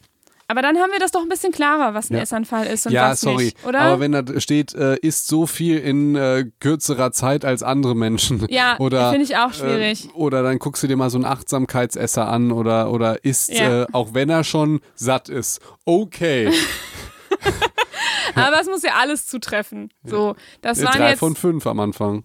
Genau, aber So. dieses mit den, ähm, ähm, mit ist mehr als, als normalerweise ist ja Punkt 1, dann haben wir Punkt 2, 3 von 5 und dann kommt Punkt 3, bedeutsames Leiden und Punkt 4 ist dann äh, ne, über so und so einen Zeitraum. Okay. Und das ist doch, das ist halt die Bestimmung, so werden, so wird das, so waren halt die, For die Forschungskriterien der Binge-Eating-Störung und ich finde, das wird schon dann deutlicher. Oder? Ja. Okay. Und zu Binge-Eating ähm, habe ich auch nämlich eine Nachricht erhalten und ich meine nämlich, weil du hast ja gerade gesagt, ähm, gibt es vielleicht auch Dinge, die einem geholfen haben und ich meine, das wäre dabei. Ich müsste, ich müsste einmal kurz nachgucken, Felix.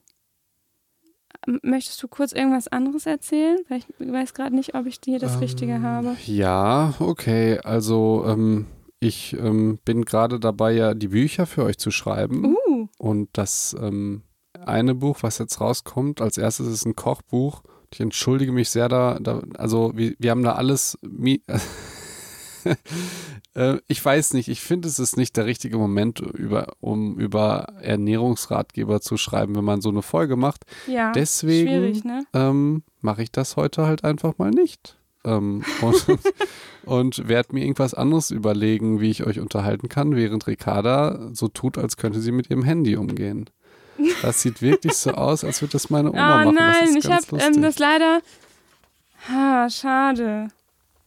Schade. Ich hatte, ich hatte gedacht, das wäre noch eins dabei, ähm, wo sie so ein bisschen erzählt hatte, wie, wie sie da rausgekommen ist. Dann, sonst kann ich euch Schade. auch einfach unterhalten, indem ich ein bisschen Schlagzeug spiele.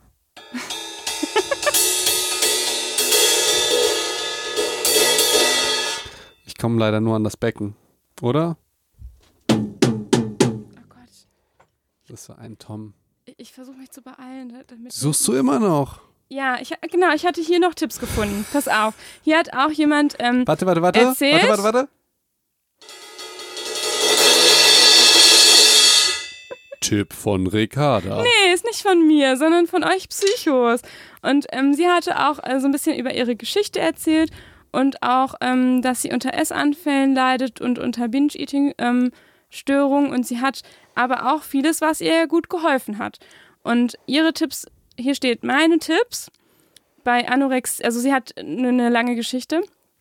Ähm, meine Tipps bei Anorexie, viel Ablenkung, definitiv Therapie, eventuell Klinik, Unterstützung durch gute Freunde, aufschreiben, warum man da raus will. Das finde ich auch ein gutes Thema, da haben wir auch schon oft drüber gesprochen. Ne? Also so gute Gründe, was, nicht, was will ich weghaben, sondern was will ich eigentlich wiederhaben in meinem Leben. Ne? Ähm, hier sagt sie, sie hat auch so Collagen darüber gemacht und sich einfach viel damit beschäftigt. Äh, viele Sachen, die einen motivieren und habe die aufgehängt. So. Ähm, genau, und bei Binge-Eating schreibt sie Musik hören, telefonieren, spazieren gehen. Und das sind so Tipps, die, wo man jetzt vielleicht erstmal denkt, naja, was soll mir jetzt spazieren gehen helfen? Also ähm, für mich klingt das so ein bisschen nach den Hobbys aus irgendeinem äh, Freundebuch, wo man schreibt. Aber ich äh, finde lesen, das. Fahrradfahren, Ja. schwimmen. Genau, aber das ist trotzdem was, was einem so hilft. Und ich letztendlich, was machst du in der Klinik? Spazieren gehen, basteln, malen und ähm, solche Dinge. Also es ist so, manchmal versuchen wir halt so, wer weiß was, was eine Therapie sein kann oder wer weiß was, was für eine Heil- Heilung sein kann. Und manchmal sind es aber auch so, so Basic-Sachen, die man aber wieder für sich entdecken muss. Ähm, und ganz oft ist es halt vielleicht auch Bewegung oder Ablenkung oder Dinge, die einem mal Spaß gemacht haben oder auch alte Hobbys wieder aufzunehmen. Ähm, So. Ich denke da gerade an eine Psyche- und Talk-Folge, Ja. die wir noch nicht veröffentlicht haben, Oh. in der es um unser inneres Kind geht. Ja. Das finde ich, das passt da, das wird da sehr das, gut das passen. passt vielleicht. vielleicht, ja. Und ich könnte mir gut vorstellen, dass auch dieses innere Kind, was wir in dieser Folge rausgelassen haben und worüber wir gesprochen haben, Mhm. ähm, sehr guten therapeutischen, also dass man es auch eventuell sehr gut therapeutisch einsetzen könnte. Wie zum Beispiel deine Liebe zu schaukeln. Ja. Ja, Das wisst ihr noch nicht, das könnt ihr noch nicht wissen, aber ich schaukel ziemlich gerne. aber also ver verstehst du, was ich meine? Das geht ja in diese Richtung. Ja. Das, also vielleicht wäre das, ich finde es lustig, dass wir immer so uns Therapiekonzepte überlegen und, dann- und dann hören wir immer, ja, die haben wenig Erfahrung. vielleicht ist das aber auch was, was äh, Positives, weil ich glaube nicht, dass, dass ein Professor mit 60 Jahren jetzt äh, überlegt, hm, ähm, ein ähm, jemand, der an einer Essstörung leidet, der könnte ja auch mal schaukeln. So. Verstehst du? Ja, Ja, es geht aber- ja, aber wir, wenn- wir, der- wir denken ja auch laut in aber, diesen Folgen. So, aber ne? wenn der Psycho schreibt, ihm hilft es, spazieren zu gehen und äh, Musik zu hören oder so, oder Bibi Blocksberg zu hören, was weiß ich, ja, ja, vielleicht hilft dann auch sowas wie Schaukeln oder halt das innere ähm, Kind rauszulassen. und ich finde, es Verstehst du? zeigt auch einfach, du brauchst jetzt auch nicht irgendwie das krasseste auf der Welt, was dir dann hilft. Es muss jetzt irgendwie kein Wunder vom Himmel kommen, sondern es sind manchmal die Kleinigkeiten ja, ich, wieder. ich, ich will noch einen Schritt weitergehen. Ich meine, äh, jetzt, aber das mache ich mal jetzt kurz unter 20 Sekunden, weil es ist ja kein Psycho und Talk. Da kommt dann die Psycho und Talk-Folge. Boah, wie haben wir die eigentlich genannt? äh, erwachsen werden, vielleicht in Wirklichkeit. Ich weiß noch nicht, wie wir, wie wir die genannt Aber ich haben. habe dir die geschickt, ne? Sonst ich hatte gerade Mhm. Angst, dass ich die nicht gespeichert hätte. Doch, ich, ich weiß es nicht, Felix. Lad sie bitte runter, ähm, wenn es so ist. Ähm, nee, ich will darauf hinaus, dass ähm, wir vielleicht in der Kindheit und so weiter schon Dinge getan haben, von denen wir wussten, dass die uns gut tun Mhm. und dass wir die gerne machen.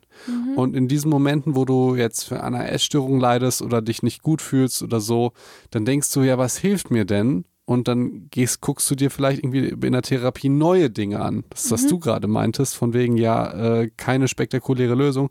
Vielleicht wäre auch der Blick einfach in die Vergangenheit mal interessant und zu gucken, was hat mir früher eigentlich Freude gemacht? So, zum Beispiel, mir hat Malen nie Freude gemacht. Ja, Kann sein, dass es mir jetzt Freude machen würde. Kann aber auch sein, dass es mir nicht Freude gemacht äh, hat. ja, Aber ich habe keine Ahnung. Ich habe, glaube ich, auch nicht so gerne geschaukelt. Aber ich glaube, man, man versteht den Aspekt ja, so. ja, Ja. das stimmt. Ähm, und vielleicht ist das auch die Möglichkeit, eine eigene Therapie, zusätzlich natürlich zu den ganzen anderen richtigen Therapien, sich zu überlegen. Ich glaube, weil wirklich, ich glaube jetzt nicht, dass viele Psychotherapeuten äh, sagen würden, ja, hm, ähm, ich verschreibe dir jetzt äh, einmal in der Woche schaukeln. Und sonst äh, Bude bauen. Äh, Bude bauen, ja. ja. Mhm. aber Und ein vielleicht bisschen hilft das in ja. Pfützen springen vielleicht. Aber vielleicht hilft das ja. Ja.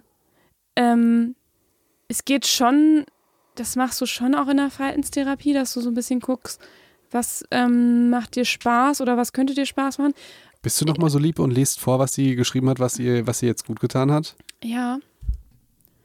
Ähm, und zwar, Weil es könnte auch, also es könnte ganz leicht so klingen und so habe ich auch den Eindruck, dass wir vielleicht, dass es so wirkt, als würden wir die Erkrankung nicht ernst nehmen und zu sagen, ja, ist ja kein Problem, schaukel doch. Nein, Aber nein, so meine ich das so. nicht. Das, weil sie hat, deswegen ist es auch wichtig, das sind nicht unsere Tipps, sondern das ist das, was ihr persönlich geholfen hat.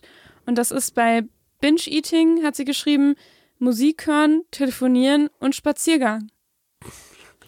Ja, voll langweilig einfach.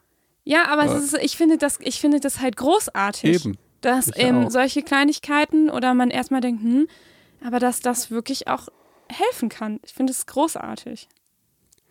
Ich glaube, die Leute sollten das so machen wie du und schaukeln. Oder äh, also äh, gucken, was einem dann vielleicht sonst früher Spaß gemacht hat. Vielleicht Ja. ist ja die Lösung für ein künftiges oder gegenwärtiges Problem in der Vergangenheit. Ja, Weil du weißt ja schon, was dir vielleicht Spaß gemacht hat. genau. Oder aber du hast es vergessen. Wieder Ja. Schaukeln zum Beispiel. Oder das Theater spielen. Oder Ja. das, was, was ich zum Beispiel immer mache, wenn ich zum Beispiel Auto fahre, singen. Oh ja, einfach laut mitsingen. Wie toll singen ist und wie furchtbar das ist, ähm, wenn man dann in einer kleinen Studentenbude wohnt und sich nicht mehr traut. Mhm. Dann fährt man gerne Auto, weil du denkst dir, äh, äh, du bist Musicalstar, wenn du Auto fährst und zu Hause du traust du dich nicht mehr. Du fühlst dich einfach nicht mehr so gut. Ich finde, aber im Auto klingt das auch geiler, weil dann kannst du halt die Box so mega laut aufdrehen. Dass du dich selbst nicht hörst, ja, absolut genial. eben. Ja, das stimmt. Ja, so ist es. Stimmt. So ja, ist es. es wird jetzt aber kein Psychon-Talk, ne? Nein. Das ist dann, also, da Wird geht's. es nicht. Und wir, weil wir ja schon uns eigene Therapiekonzepte gerade überlegt haben. Wobei das ist für mich schon immer eine Frage, so was, was hat dir vorher schon mal geholfen? Oder also das kannst du ja bei jeglichen Problemen eigentlich immer fragen.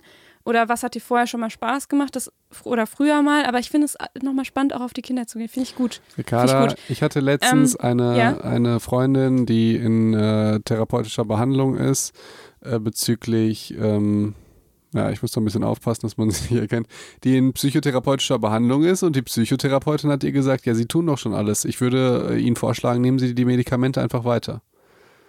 Ähm, So. Und dass, wenn man überlegt, dass sie halt keine Ärztin ist, also mit, mit Medikamenten gar nichts am Hut hat, könnte man sich dann ja fragen, warum gehst du dann zu einer Psychologin, wenn die dir sagt, ich kann dir gar nicht helfen, nimm die Tablette. Also die kann ja sagen, nimm die Tabletten weiter und. Hat die hat einfach nur gesagt, äh, nimm die Tabletten weiter, Bitch. So.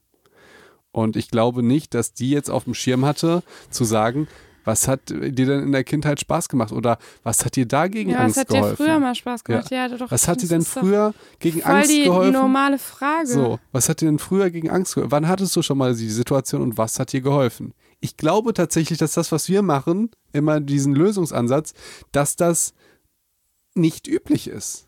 Vor allen Dingen, ich glaube auch, dass viele Patienten das vielleicht gar nicht Ich wollen. finde das sehr, sehr, sehr traurig, weil ich finde, das sind ganz wichtige Fragen. ja, aber Ricarda, glaubst du mir das? Oder das ist ja jetzt nur eine These, ja, die ich von mir dir ja, aufgestellt ich glaube ist? dir schon, dass es, äh, dass es schlechte Ärzte und schlechte Therapeuten gibt. was heißt schlecht? Ich, war, ich kann das ja jetzt nicht äh, zu zu 100% bewerten. Ich habe aber das Gefühl, das ist nicht repräsentativ, deine ganzen Lösungsansatzgeschichten für das, was ich im Alltag mitkriege.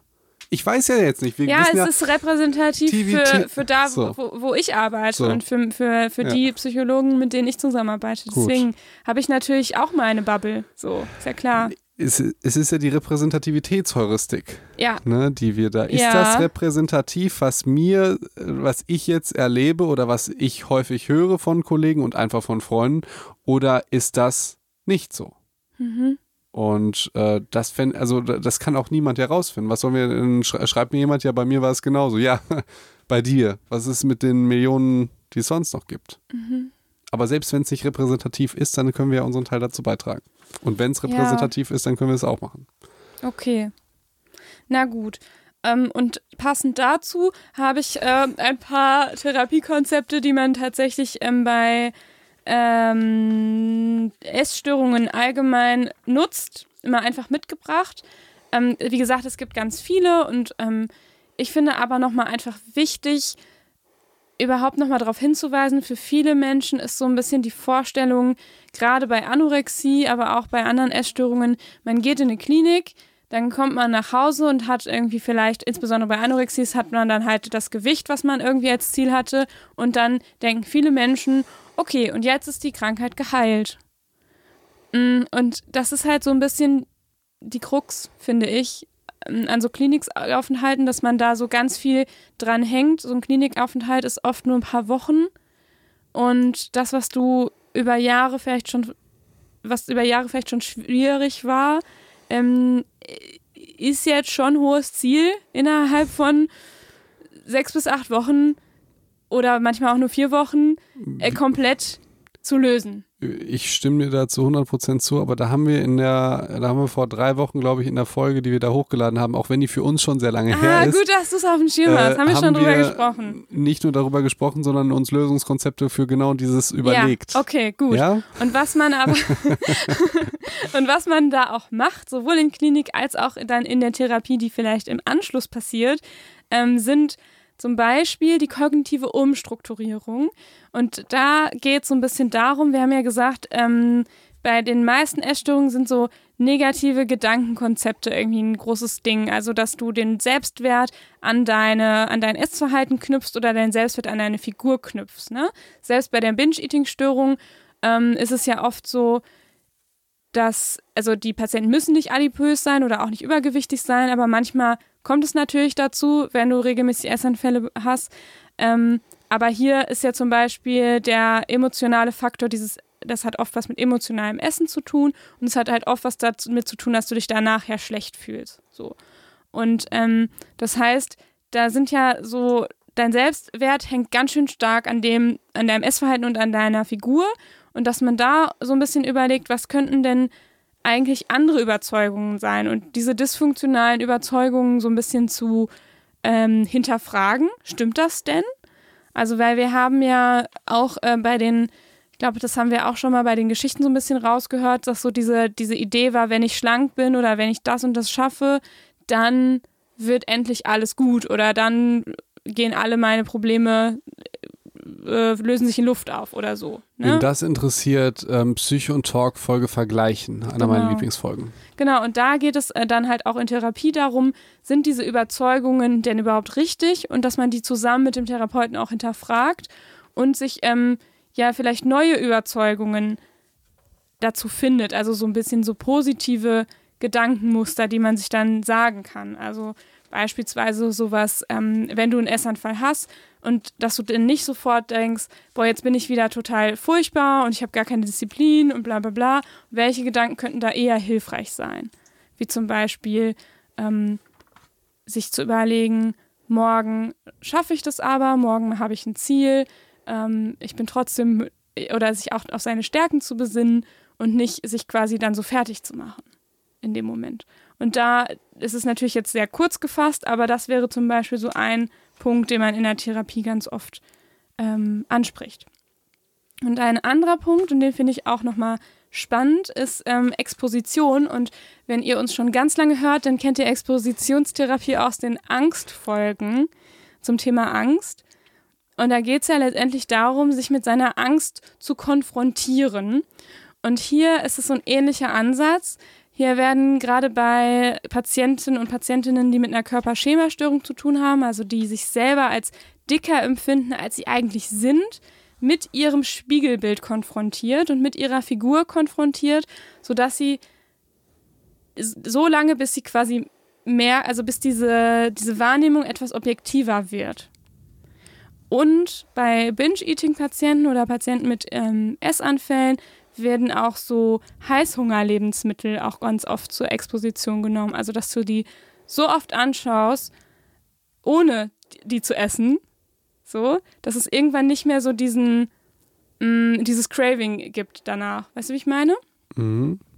Genau, und das sind ähm, auch so neue Therapieformen, die ich auch so ganz, ganz spannend auch finde und die man vielleicht nicht so direkt auf dem Schirm hatte. Und das wollte ich einfach nur so ein bisschen vorstellen. Ich fand, du hast das wunderbar gemacht. Danke. Das war's. Das war's mit der Folge. Das war's mit der, mit der ganzen, mit dem ganzen Thema. Ja. Und was ich, was ich ganz oft aber noch ge gehört habe, sind so die Fragen, ähm, ja, oder was heißt ganz oft gehört, aber das ist vielleicht auch nochmal so ein, so ein Thema, was kann ich denn tun, wenn ich vielleicht jemanden im Umfeld habe, wo ich irgendwie das Gefühl habe, da ähm, könnte schwierig werden mit dem Essverhalten oder ähm, da, da weiß ich oder denke ich, dass da eine Essstörung vorliegt. Und ich finde, ein Punkt dafür, und jetzt sind wir beim Psych-Advice, ist ja einmal einerseits so ein bisschen ähm, über diese Krankheit Bescheid zu wissen und auch so ein bisschen dieses, wenn man aus der Klinik rauskommt, ist nicht alles wieder gut, dass man das einfach so ein bisschen mit auf dem Schirm hat, finde ich. Das ist schon eine, oft eine große Hilfe. Ähm, und je mehr man so ein bisschen auch darüber weiß, desto eher hat man vielleicht auch ein Gefühl dafür, wie kann ich denn damit umgehen. Und ich glaube, das ist so ein bisschen auch der Beitrag dieser, dieser Reihe hier gewesen. So sehe ich das. Ich habe Psych-Advice jetzt nicht ganz genau verstanden. Ja, der Psych-Advice ist, ähm, sich im Endeffekt mit den, mit, mit dieser, ähm, mit der jeweiligen Störung so ein bisschen oder mit in dem Fall jetzt Essstörungen auch auseinanderzusetzen um das Ganze vielleicht einfach ein bisschen eher zu verstehen, um dann solche Vorurteile vielleicht abzubauen, wie nach einem Klinikaufenthalt ist alles gut oder mhm. ähm, ist doch einfach, dann, äh, dann ist das Problem gelöst. Also vielleicht so ein bisschen zu verstehen, was ist der Struggle dahinter und ähm, auch zu verstehen, also gerade so ein, so ein Verständnis dafür zu entwickeln und dadurch auch vielleicht auch intuitiv leichter damit umzugehen. Also man könnte jetzt natürlich so irgendwelche. Ich finde, du formulierst das so ultra schwammig. Ja, also, ja, es ist auch schwammig, weil ich finde, ja, man kann nicht sagen, mach das oder mach das nicht. Ich weiß, ich, ich, würde, ich würde etwas sehr Frustrierendes sagen. Oh nein, nein, Felix, nee. wir wollen was Fröhliches am Ende. Die Folge, die war schon so schwer, Ricardo. Ich fand die auch sehr, ich fand die auch. Ich, ja. ich finde, ähm, wir hatten ja auch gesagt, ähm, wie war die Statistik nochmal zu Anfang? ähm, dass ich glaube 60 Prozent haben nach zehn Jahren immer noch die Störung oder 40 Prozent oder so. Ich weiß jetzt nicht, ob es Anorexie war oder Essstörung oder ich irgendwie eine Zahl aufgeschnappt. Ja. Ja? ja? Ich, ich, ich, kann, ich weiß, ich kann dir gerade, ich, ich habe es jetzt gerade die Zahl auch gerade nicht im Kopf, okay. aber die habt ihr auf jeden Fall gehört, wenn ihr die Folgen gehört ähm, habt. Wie soll ich das sagen? Es gibt viele viele, viele ähm, Verhaltensweisen von Menschen, die absolut irrational sind und nicht logisch und mhm. die eigentlich ziemlich einfach zu lösen sind. Die hören sich manchmal bescheuert an, also bei, bei Wie mir. Wie meinst du, die sind leicht zu lösen? Die sind augenscheinbar leicht zu lösen. Ach so. Zum Beispiel, wenn jemand raucht. Dann muss er einfach nicht mehr rauchen. So. Ah, so meinst ja? du das, ja. Ähm, das ist je nachdem, beim Rauchen verstehen das, glaube ich, viele, dass es da nicht möglich ist. Mhm. Allerdings kriege ich auch Fragen wie, ich trinke den ganzen Tag nur Cola, was kann ich machen? So, verstehst du? Mhm. Du denkst auf der einen Seite, Junge, was ist mit dir?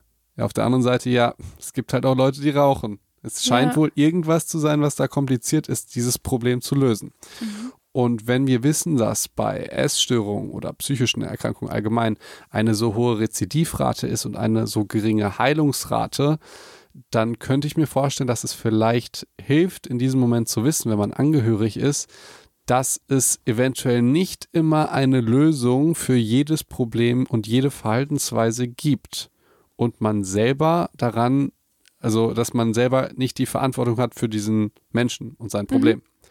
Weil das ist ganz häufig so, dass ich natürlich, also wie schrecklich ist das, wenn ein Mitmensch, ein guter Freund, irgendjemand in der Familie verhält sich so und ich sag jetzt mal, bei psychischen Erkrankungen ist ja immer so, man denkt halt, der müsste sich ja nicht so verhalten. Mhm. So, das ist jetzt irgendwie bei Krebs oder, oder, oder irgendwie sowas ist es ja anders. Ja, also denkt man, dass es anders ist. Und ich könnte mir vorstellen, dass der Psych-Advice auch so sein kann im Sinne von, hey, denk daran, man kann vielleicht nicht jedes Problem lösen oder du kannst das nicht lösen und du bist auch dafür gar nicht so verantwortlich. Mhm. So.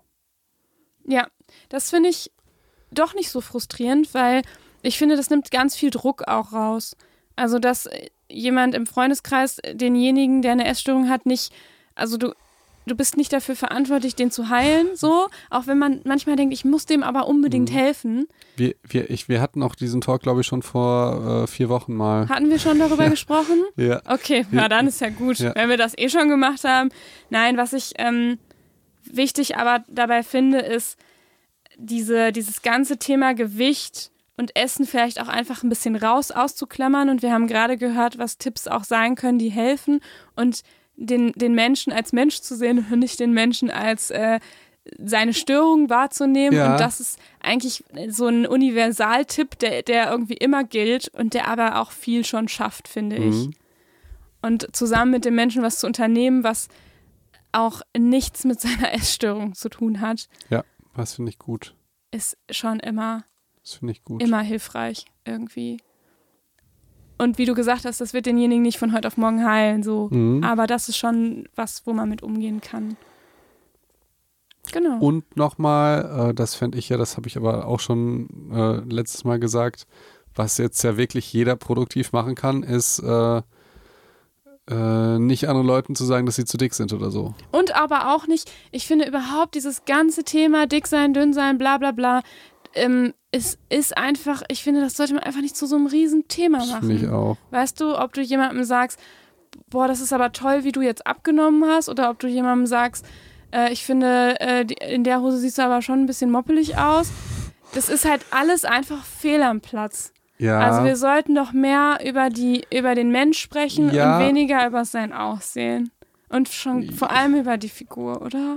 Ja, du hast vollkommen recht mit dem Aussehen. Ich muss allerdings auch einfach sagen, ähm, wenn ich die gesundheitlichen Auswirkungen von jetzt Übergewicht sehe, dann kann man durchaus jemanden loben, wenn der ähm, viel trainiert und sich gesund ernährt als positive Verstärkung. Ja, Ähm, ich finde, die Übergänge sind da sehr, sehr fließend. genau, da muss man ein bisschen aufpassen. Ich würde Definitiv. auch definitiv Ja. jemanden loben, der ähm, von einem starken Übergewicht irgendwie und aber wo man vielleicht auch so ein bisschen ich ja ja du hast recht das ist Ja. das ist das ist schwierig Das ist schwierig, das ist ja. schwierig ja Ja. Also Genau. jeder fühlt sich sofort angreifbar, wenn du sagst, äh, also du kannst es eigentlich gar nicht lösen. Deshalb sind diese Psych-Advices wirklich schwierig. ja Aber es gibt ja so No-Gos sozusagen. Und ich würde nicht No-Go sagen, dass wenn jemand jetzt äh, viel gesünder ist und, und gleichzeitig abnimmt, dass du sagst, äh, ich, ich darf nicht sagen, dass es gut ist. Aber Mhm. No-Go wäre zum Beispiel alles, wo du sagst, ey, du bist zu dick. Ja das sind absolute No-Gos ja. Ähm, oder auch wenn du weißt derjenige hat irgendwie da Probleme mit und du sagst und dann so blöde Sprüche natürlich wie ist doch einfach mal was oder so. Ähm, oder lass das doch einfach mal. Mh, das ist aber klar oder? Ich finde es liegt auf der das find Hand ich glaube, jeder, der uns hört, der braucht diesen Advice Ja. nicht.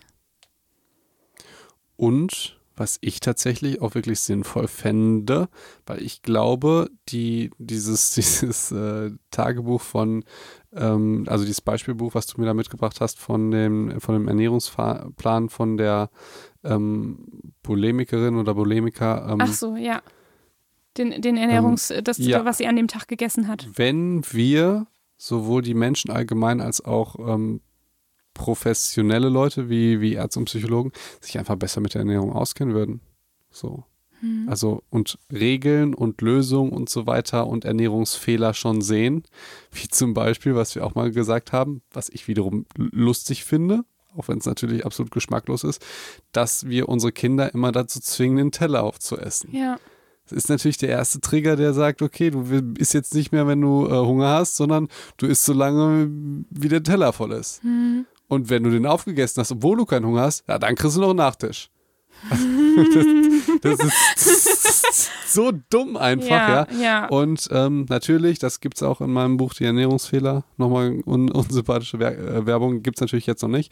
Aber das, glaube ich, würde ultra viel helfen, wenn wir mehr wissen würden. Dann, also ich sag jetzt mal, wenn du jetzt diesen, dieses Beispiel jetzt mit dem Model, wenn jetzt jemand seinen Körper verändern möchte, weil er sich zu dick findet, dann ist das, wenn nicht psychisch auffällig, ein total nachvollziehbarer Wunsch. Dann wäre es vielleicht auch von dem Arzt oder vom Psychologen einfach sinnvoll, ihm oder ihr diese Wege gesund aufzuzeigen, wie das am besten funktioniert. Weil ich könnte mir gut vorstellen, dass, weil jemand ist ja nicht unbedingt krank oder gesund, du hast ja mal gesagt, es sind alles Kontinuen, das ist ja sehr schön besch beschrieben, dass es ja auch einfach diese, ja, dass es Menschen gibt, die sich zu dick fühlen und die gesundheitlich auch zu dick sind. Und dann gehen die in eine Essstörung rein, anstatt einfach sich gesund abzunehmen. Verstehst du? Weil es so schwierig ist, weil du so viele Informationen hast, weil die Ärzte leider darin nicht ausgebildet sind. Und dann probierst du das aus und du probi- probierst das aus.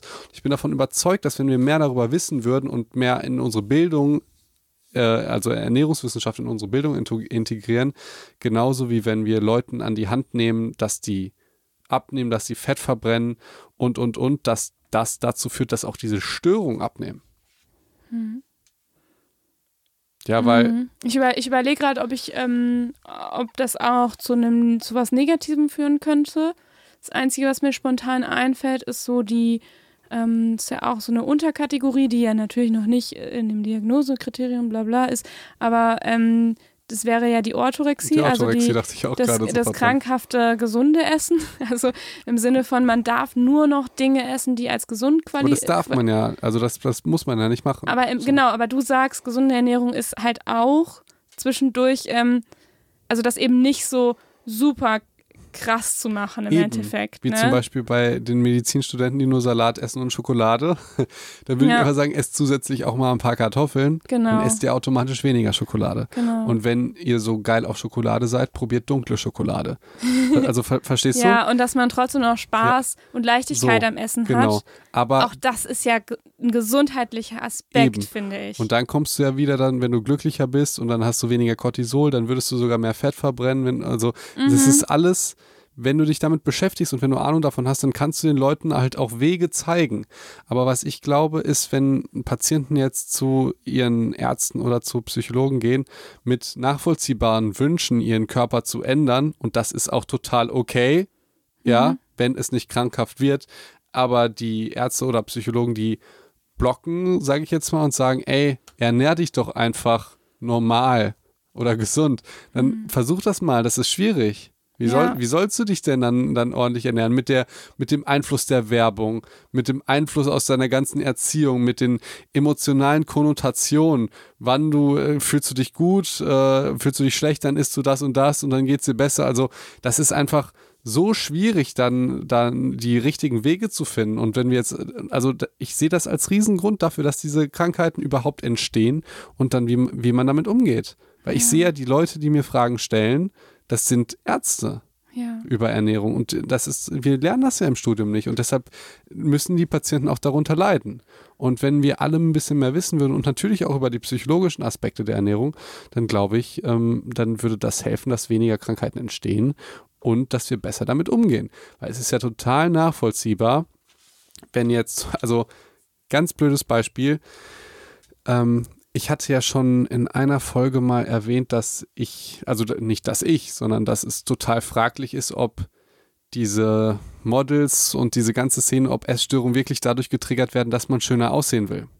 Das haben wir ja jetzt, muss ich ja nicht nochmal sagen. Ja, dass es ganz viele, viele Studien gibt, die zeigen, dass es vielleicht gar nicht damit zu tun hat, dass mir um Kontrollverlust geht und und und und und.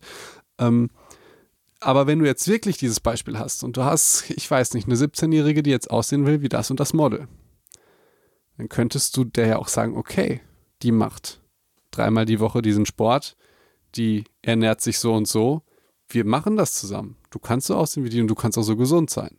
Wenn die sich natürlich, wenn die natürlich jetzt irgendjemand nimmt, der sich den jeden Tag einen Finger in den Hals steckt, ist natürlich blöd.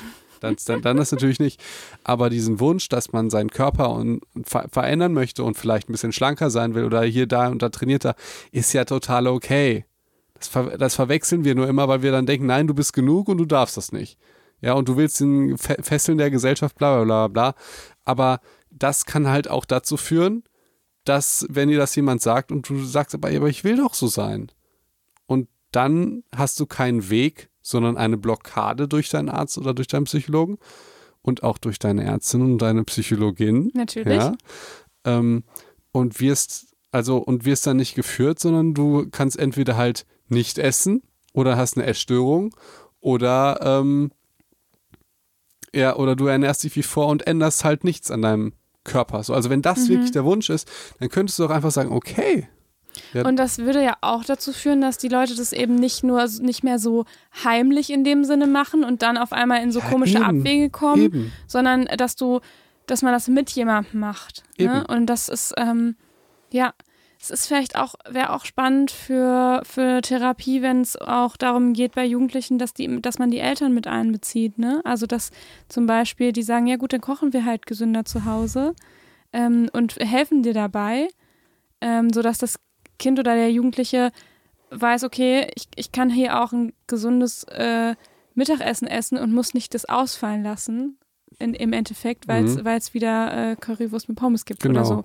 Also ist jetzt natürlich ein krasses Beispiel, aber Ja, und dann sollte man vielleicht auch mal anfangen, dass es an der Schule gesundes Essen gibt. Das finde ich ja auch mal gut. oder in Krankenhäusern, Felix. Oder in Krankenhäusern, da, dass die Leute auch gesund werden. So, also ja, oder auch in Kliniken. Also es ist wirklich, Also je Ja. mehr wir jetzt darüber reden, noch zum Schluss, desto mehr wird mir klar, dass die Rahmen einfach so scheiße sind für die Behandlung und für die Prävention von Essstörungen. Das ist ja einfach, also da kann ich jetzt, jetzt bin ich auch deutlich empathisch, also noch natürlich noch empathischer mit allen Patienten, weil du hast ja die Lösung auf dein, dein Problem gar nicht. Du hast nur Leute, die, die, die dir die ganze Zeit sagen, dass das falsch ist, was du jetzt machst. Ja, dass du irgendwie Stimuluskontrolle und kauf das doch nicht ein, aber dass dir vielleicht einfach jemand die Lösung zeigt und sagt, hey, probier doch mal das und das so und so und wenn du das erreichen willst, dann, also verstehst du? Mhm. Vielleicht ist das auch viel zu einfach gedacht, keine Ahnung. Ähm, aber Damit wirst du auch jetzt nicht jede Essstörung äh, natürlich nicht. ähm, los oder das ist jetzt auch nicht präventiv für alle, aber es könnte für einige hilfreich sein, definitiv. Und du hast halt einen besseren, bessere Orientierung im Endeffekt, ne? Ja, Eben. spannend, spannender, spannender Gedanke. Mhm. Eben. Und mit dem Gedanken wollen wir damit abschließen? Ja, ich fand die Folge sehr bedrückt. Ich auch. Nächstes Mal machen wir was ähm, Fröhlicheres Ja. wieder, oder? Aber ich, ich fand es auch okay mal so. Das war vielleicht, eine, ich glaube, das war die bedrückteste Folge, die wir hatten, aber war ja auch ein ernstes Thema. War ein ernstes Thema und ich finde, auch das hatte hier zwischendurch mal Platz. Mhm, Finde ich auch. Und ja. Und nächstes Mal wird es wieder fröhlicher, oder? Ja, wer weiß, was wir nächstes Mal machen. Bestimmt. Okay. Jetzt aber noch mal ganz kurz, wir sind ja lösungsorientiert, ja? Ja. Ähm, Werbung will ich dieses Mal nicht machen. Ich finde, das passt nicht. Nee, so das gut, passt nicht ja? so gut. Ähm, ähm, lösungsorientiert, ihr seid jetzt bestimmt ganz schlecht gelaunt. Ja. Und deswegen würde ich euch einfach mal vorschlagen, entweder hört ihr euch so ein Lied an wie Let It Go. Ja, Uh, gute Idee. Im Und- Auto? im Auto. Oder ihr hört einfach noch eine geile, lustige Podcast-Folge von uns, dass ihr jetzt nicht diese, den ganzen Tag diese depressiven Vibes habt. Welche würdest du empfehlen? Ähm, also die traurigsten sind eigentlich die Disney-Folgen, wo Scar so, so schlecht einfach, also, ne? Ähm, welche würde ich Die sind empfehlen? nämlich gar nicht so fröhlich, wie man vielleicht denken könnte, oder? ja, die Die sind ernst. Disney-Folgen sind sehr Was ernst. können die denn hören, was wirklich fröhlich ist? Wir, wir haben mal ähm, eine, eine Folgenreihe zum Thema Glück gemacht, die würde vielleicht passen. Ist sie aber auch lustig? Ähm, nö, aber die ist schon Was, ey, gut drauf, ey ich habe eine. Idee. Ich habe eine Idee. Es läuft Bachelorette bald wieder, oder? Ja, Das ist doch dein Ding. Nächste Woche. Oh, nee, wette, wenn diese Folge rauskommt, dann geht's wieder los. Ja, ihr Lieben. Und ich oh, meine, Bachelorette war damals unsere erste Folge. Die haben wir auch noch nicht in diesem Studio aufgenommen, sondern in meinem Wohnzimmer. Und da könnt ihr mal den halt's Unterschied. noch, wir sind total Genau. aufgeregt. Und das war die, ich glaube, das war die allererste Folge, die wir aber später hochgeladen haben. Genau, das So. war die, wir haben die erste Folge ist Placebo, das war aber im Endeffekt die zweite Folge, die wir tatsächlich gemacht haben. Die allererste, weil wir dachten, mit dem Thema ähm, fühlen wir uns am wohlsten. ja, das war, das war Ja. eigentlich der Punkt. Mit dem Thema fühlen wir uns am wohlsten. Ähm, und es war auch irgendwie diese Theorie, warum das in der, also wie viel Psychologie in Bachelorette eigentlich steckt, das habe ich schon so lange in mir getragen. und ich habe das auch so vielen Freunden schon erzählt und mit denen, bin mit äh, denen damit nehmen auf die Nerven jetzt, jetzt gegangen. Komm, jetzt nehmen wir das nicht vorweg. das ist, war die, unsere erste Folge und da sagst du das auch nochmal alles. Ah, sag ich das toll alles? Ja, Ach, guck mal, ich, die auch, ich müsste die auch mal Genau. wieder hören. Es ist eine sehr witzige Folge. Ich, wisst, ich empfehle euch auch diese Folge. So, wir sind lösungsorientiert, wir wollen euch jetzt nicht traurig machen. Manchmal ist es okay. Ähm, oder äh, manchmal ist ja auch äh, hedonische Valenz, heißt es, glaube ich. Manchmal möchte man sich auch traurig führen. Dann hört ihr jetzt mal bitte ähm, Les Miserables. Ähm, ich habe geträumt, mein Leben wäre. Ja, ähm, ich, oder ich habe geträumt oder so heißt das. Das Dann denkt ihr, oh mein Gott, äh, das und also macht das als erstes Mal, dann seid ihr ein bisschen noch negativ, dann denkt ihr, dann heult ihr einen Moment. und ja? dann hört ihr die Bachelor. Und dann hört ihr Bachelorette, seid wieder happy, ihr Lieben. In diesem Sinne, ähm, nächste Woche geht's weiter mit einem Thema, was wir noch nicht kennen, glaube ich. Nö, wissen wir noch nicht. Psycho und Talk laden wir noch nicht hoch. Oder? Mhm. War jetzt zu viel Psycho und Talk. Ja. Und das war im Prinzip unsere ganze Essstörung-Reihe, ne? Ja. Ich verspreche euch aber, dass ich irgendwie weitermache mit Ernährung. Das finde ich jetzt wichtig. Das macht Felix sowieso. Ja, da, da habe ich ja auch Expertise. Sowohl äh, psychologischer Natur als auch, äh, als auch Medizinischer. medizinischer. Also das werde ich auf jeden Fall, keine Sorge, ne, habe ich da alles, äh, alle Zuschriften bekommen, werde ich ähm, weitermachen. Ich weiß noch nicht ganz, wie ganz genau, aber wir kriegen das auf jeden Fall hin. Und So. das wird bestimmt auch nochmal irgendwann Thema. Okay. Ach, und ähm, es hat ein Psycho geschrieben, jetzt noch kurz noch organisatorisch, wir sind bei Amazon Music jetzt. Oder so. Cool.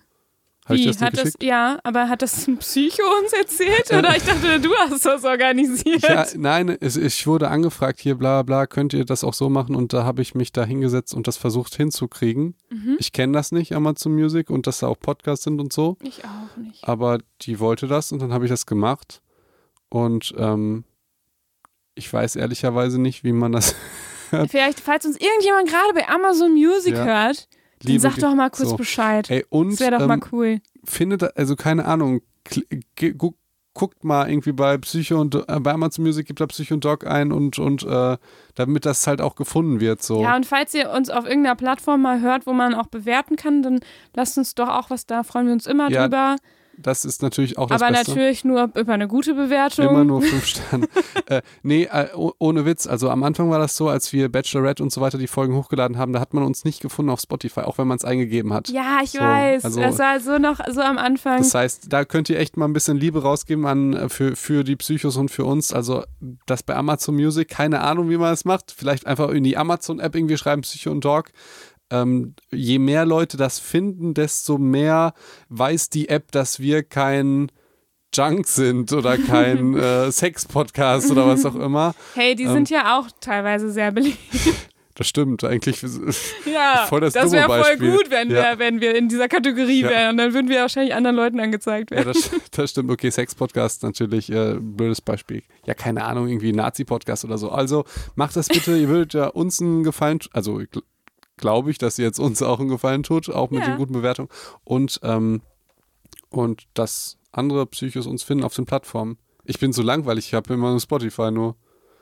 Ja, und So. es ist auch eigentlich blöd von uns, dass wir das immer nur über Spotify ähm, werben, weil eigentlich hat Felix sich nämlich die Mühe gemacht, uns wirklich bei so vielen äh, Plattformen anzumelden. Das stimmt. Und ihr findet uns wirklich überall. Also Weiß wir ja sind nicht. echt mittlerweile ganz schön, äh, ganz schön dabei Okay. hier beim Podcasten. okay. Aber Wir mach sind- das, mach das mal Und bitte. wir haben auch eine Internetseite, falls euch das ja, interessiert. jetzt hör mal auf, auf mit Werbung. Aber da kann, nee, da kann man es auch hören, meinte ich, ohne Ach, irgendeine stimmt. App runterladen Ja, zu müssen. das also ihr ich- müsst keine ey, App runterladen. Und das habe ich für euch gemacht und das kostet mich sogar Geld, ihr äh, Vögel. Ricarda bezahlt da bestimmt auch mal irgendwas von. Ich würde sagen gar nichts. ja. Nee, das ist so ein Plugin, da könnt ihr das da immer hören, ohne App und ohne irgendwelche Daten. Und tut äh, uns doch vielleicht mal gefallen, weil ich nicht weiß, wie das bei Amazon aussieht. Ähm, wenn ihr das macht, natürlich mit der 5-Sterne-Bewertung, ne? Und dann Screenshot und dann schickt, schickt uns das an Psycho und Dog bei Insta. Das wäre total klasse. Ja. Weil keine Ahnung, wie das Und aussieht. vielleicht äh, hört, also ist es auch blöd, weil wir wissen immer nur von den Leuten, die uns über Spotify hören und über iTunes hören, glaube ich. Mich würde auch mal interessieren, ob jemand uns mal bei so einer ganz abgefahrenen App Dieser, hört. ich frage mich immer, wer dieser hat. Haben, sind wir bei dieser? Ich weiß wir sind es bei nicht. dieser. Und wenn uns jemand mal auf irgendwie so einer abgefahrenen Plattform hört, dann würde mich das auch mal interessieren. Was gibt es eigentlich noch? Es gibt noch Google Podcasts, da sind wir aber nicht. Ja, und wir sind, es gibt auch, wir sind bei Audio Now und Podimo und es Ja? gibt, das sind, ja, sind, wir sind muss überall. ich das ja irgendwann mal gemacht und ich, haben. und ich äh, weiß gar nicht, ob uns überhaupt da jemand hört. Ich nicht. weiß das gar Würde mich nicht. auch mal interessieren. Ja, Verrückt. so. Das ist eure Aufgabe für, für, für diese Woche. So, ja, genau. Und dann wisst ihr und jetzt, vielleicht geht ihr auch noch schaukeln. Les, Les Miserable hören, danach Bachelorette-Folge und jetzt hören wir auch mal längster Podcast, glaube ich, und wirklich auch der trübseligste Podcast. Ja, aber es ist auch der Abschluss der Reihe Ja, und ähm, damit finde ich es okay, dass es länger ist. okay. Ich bin ganz gespannt, welche Themen jetzt kommen.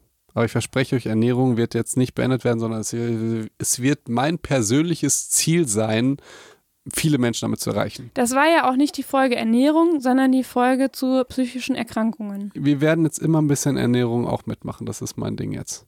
Kannst du machen. Dankeschön. So, und du hast wie immer das letzte Wort. Ich freue mich auf äh, eure Zuschriften von wo ihr uns überall hört.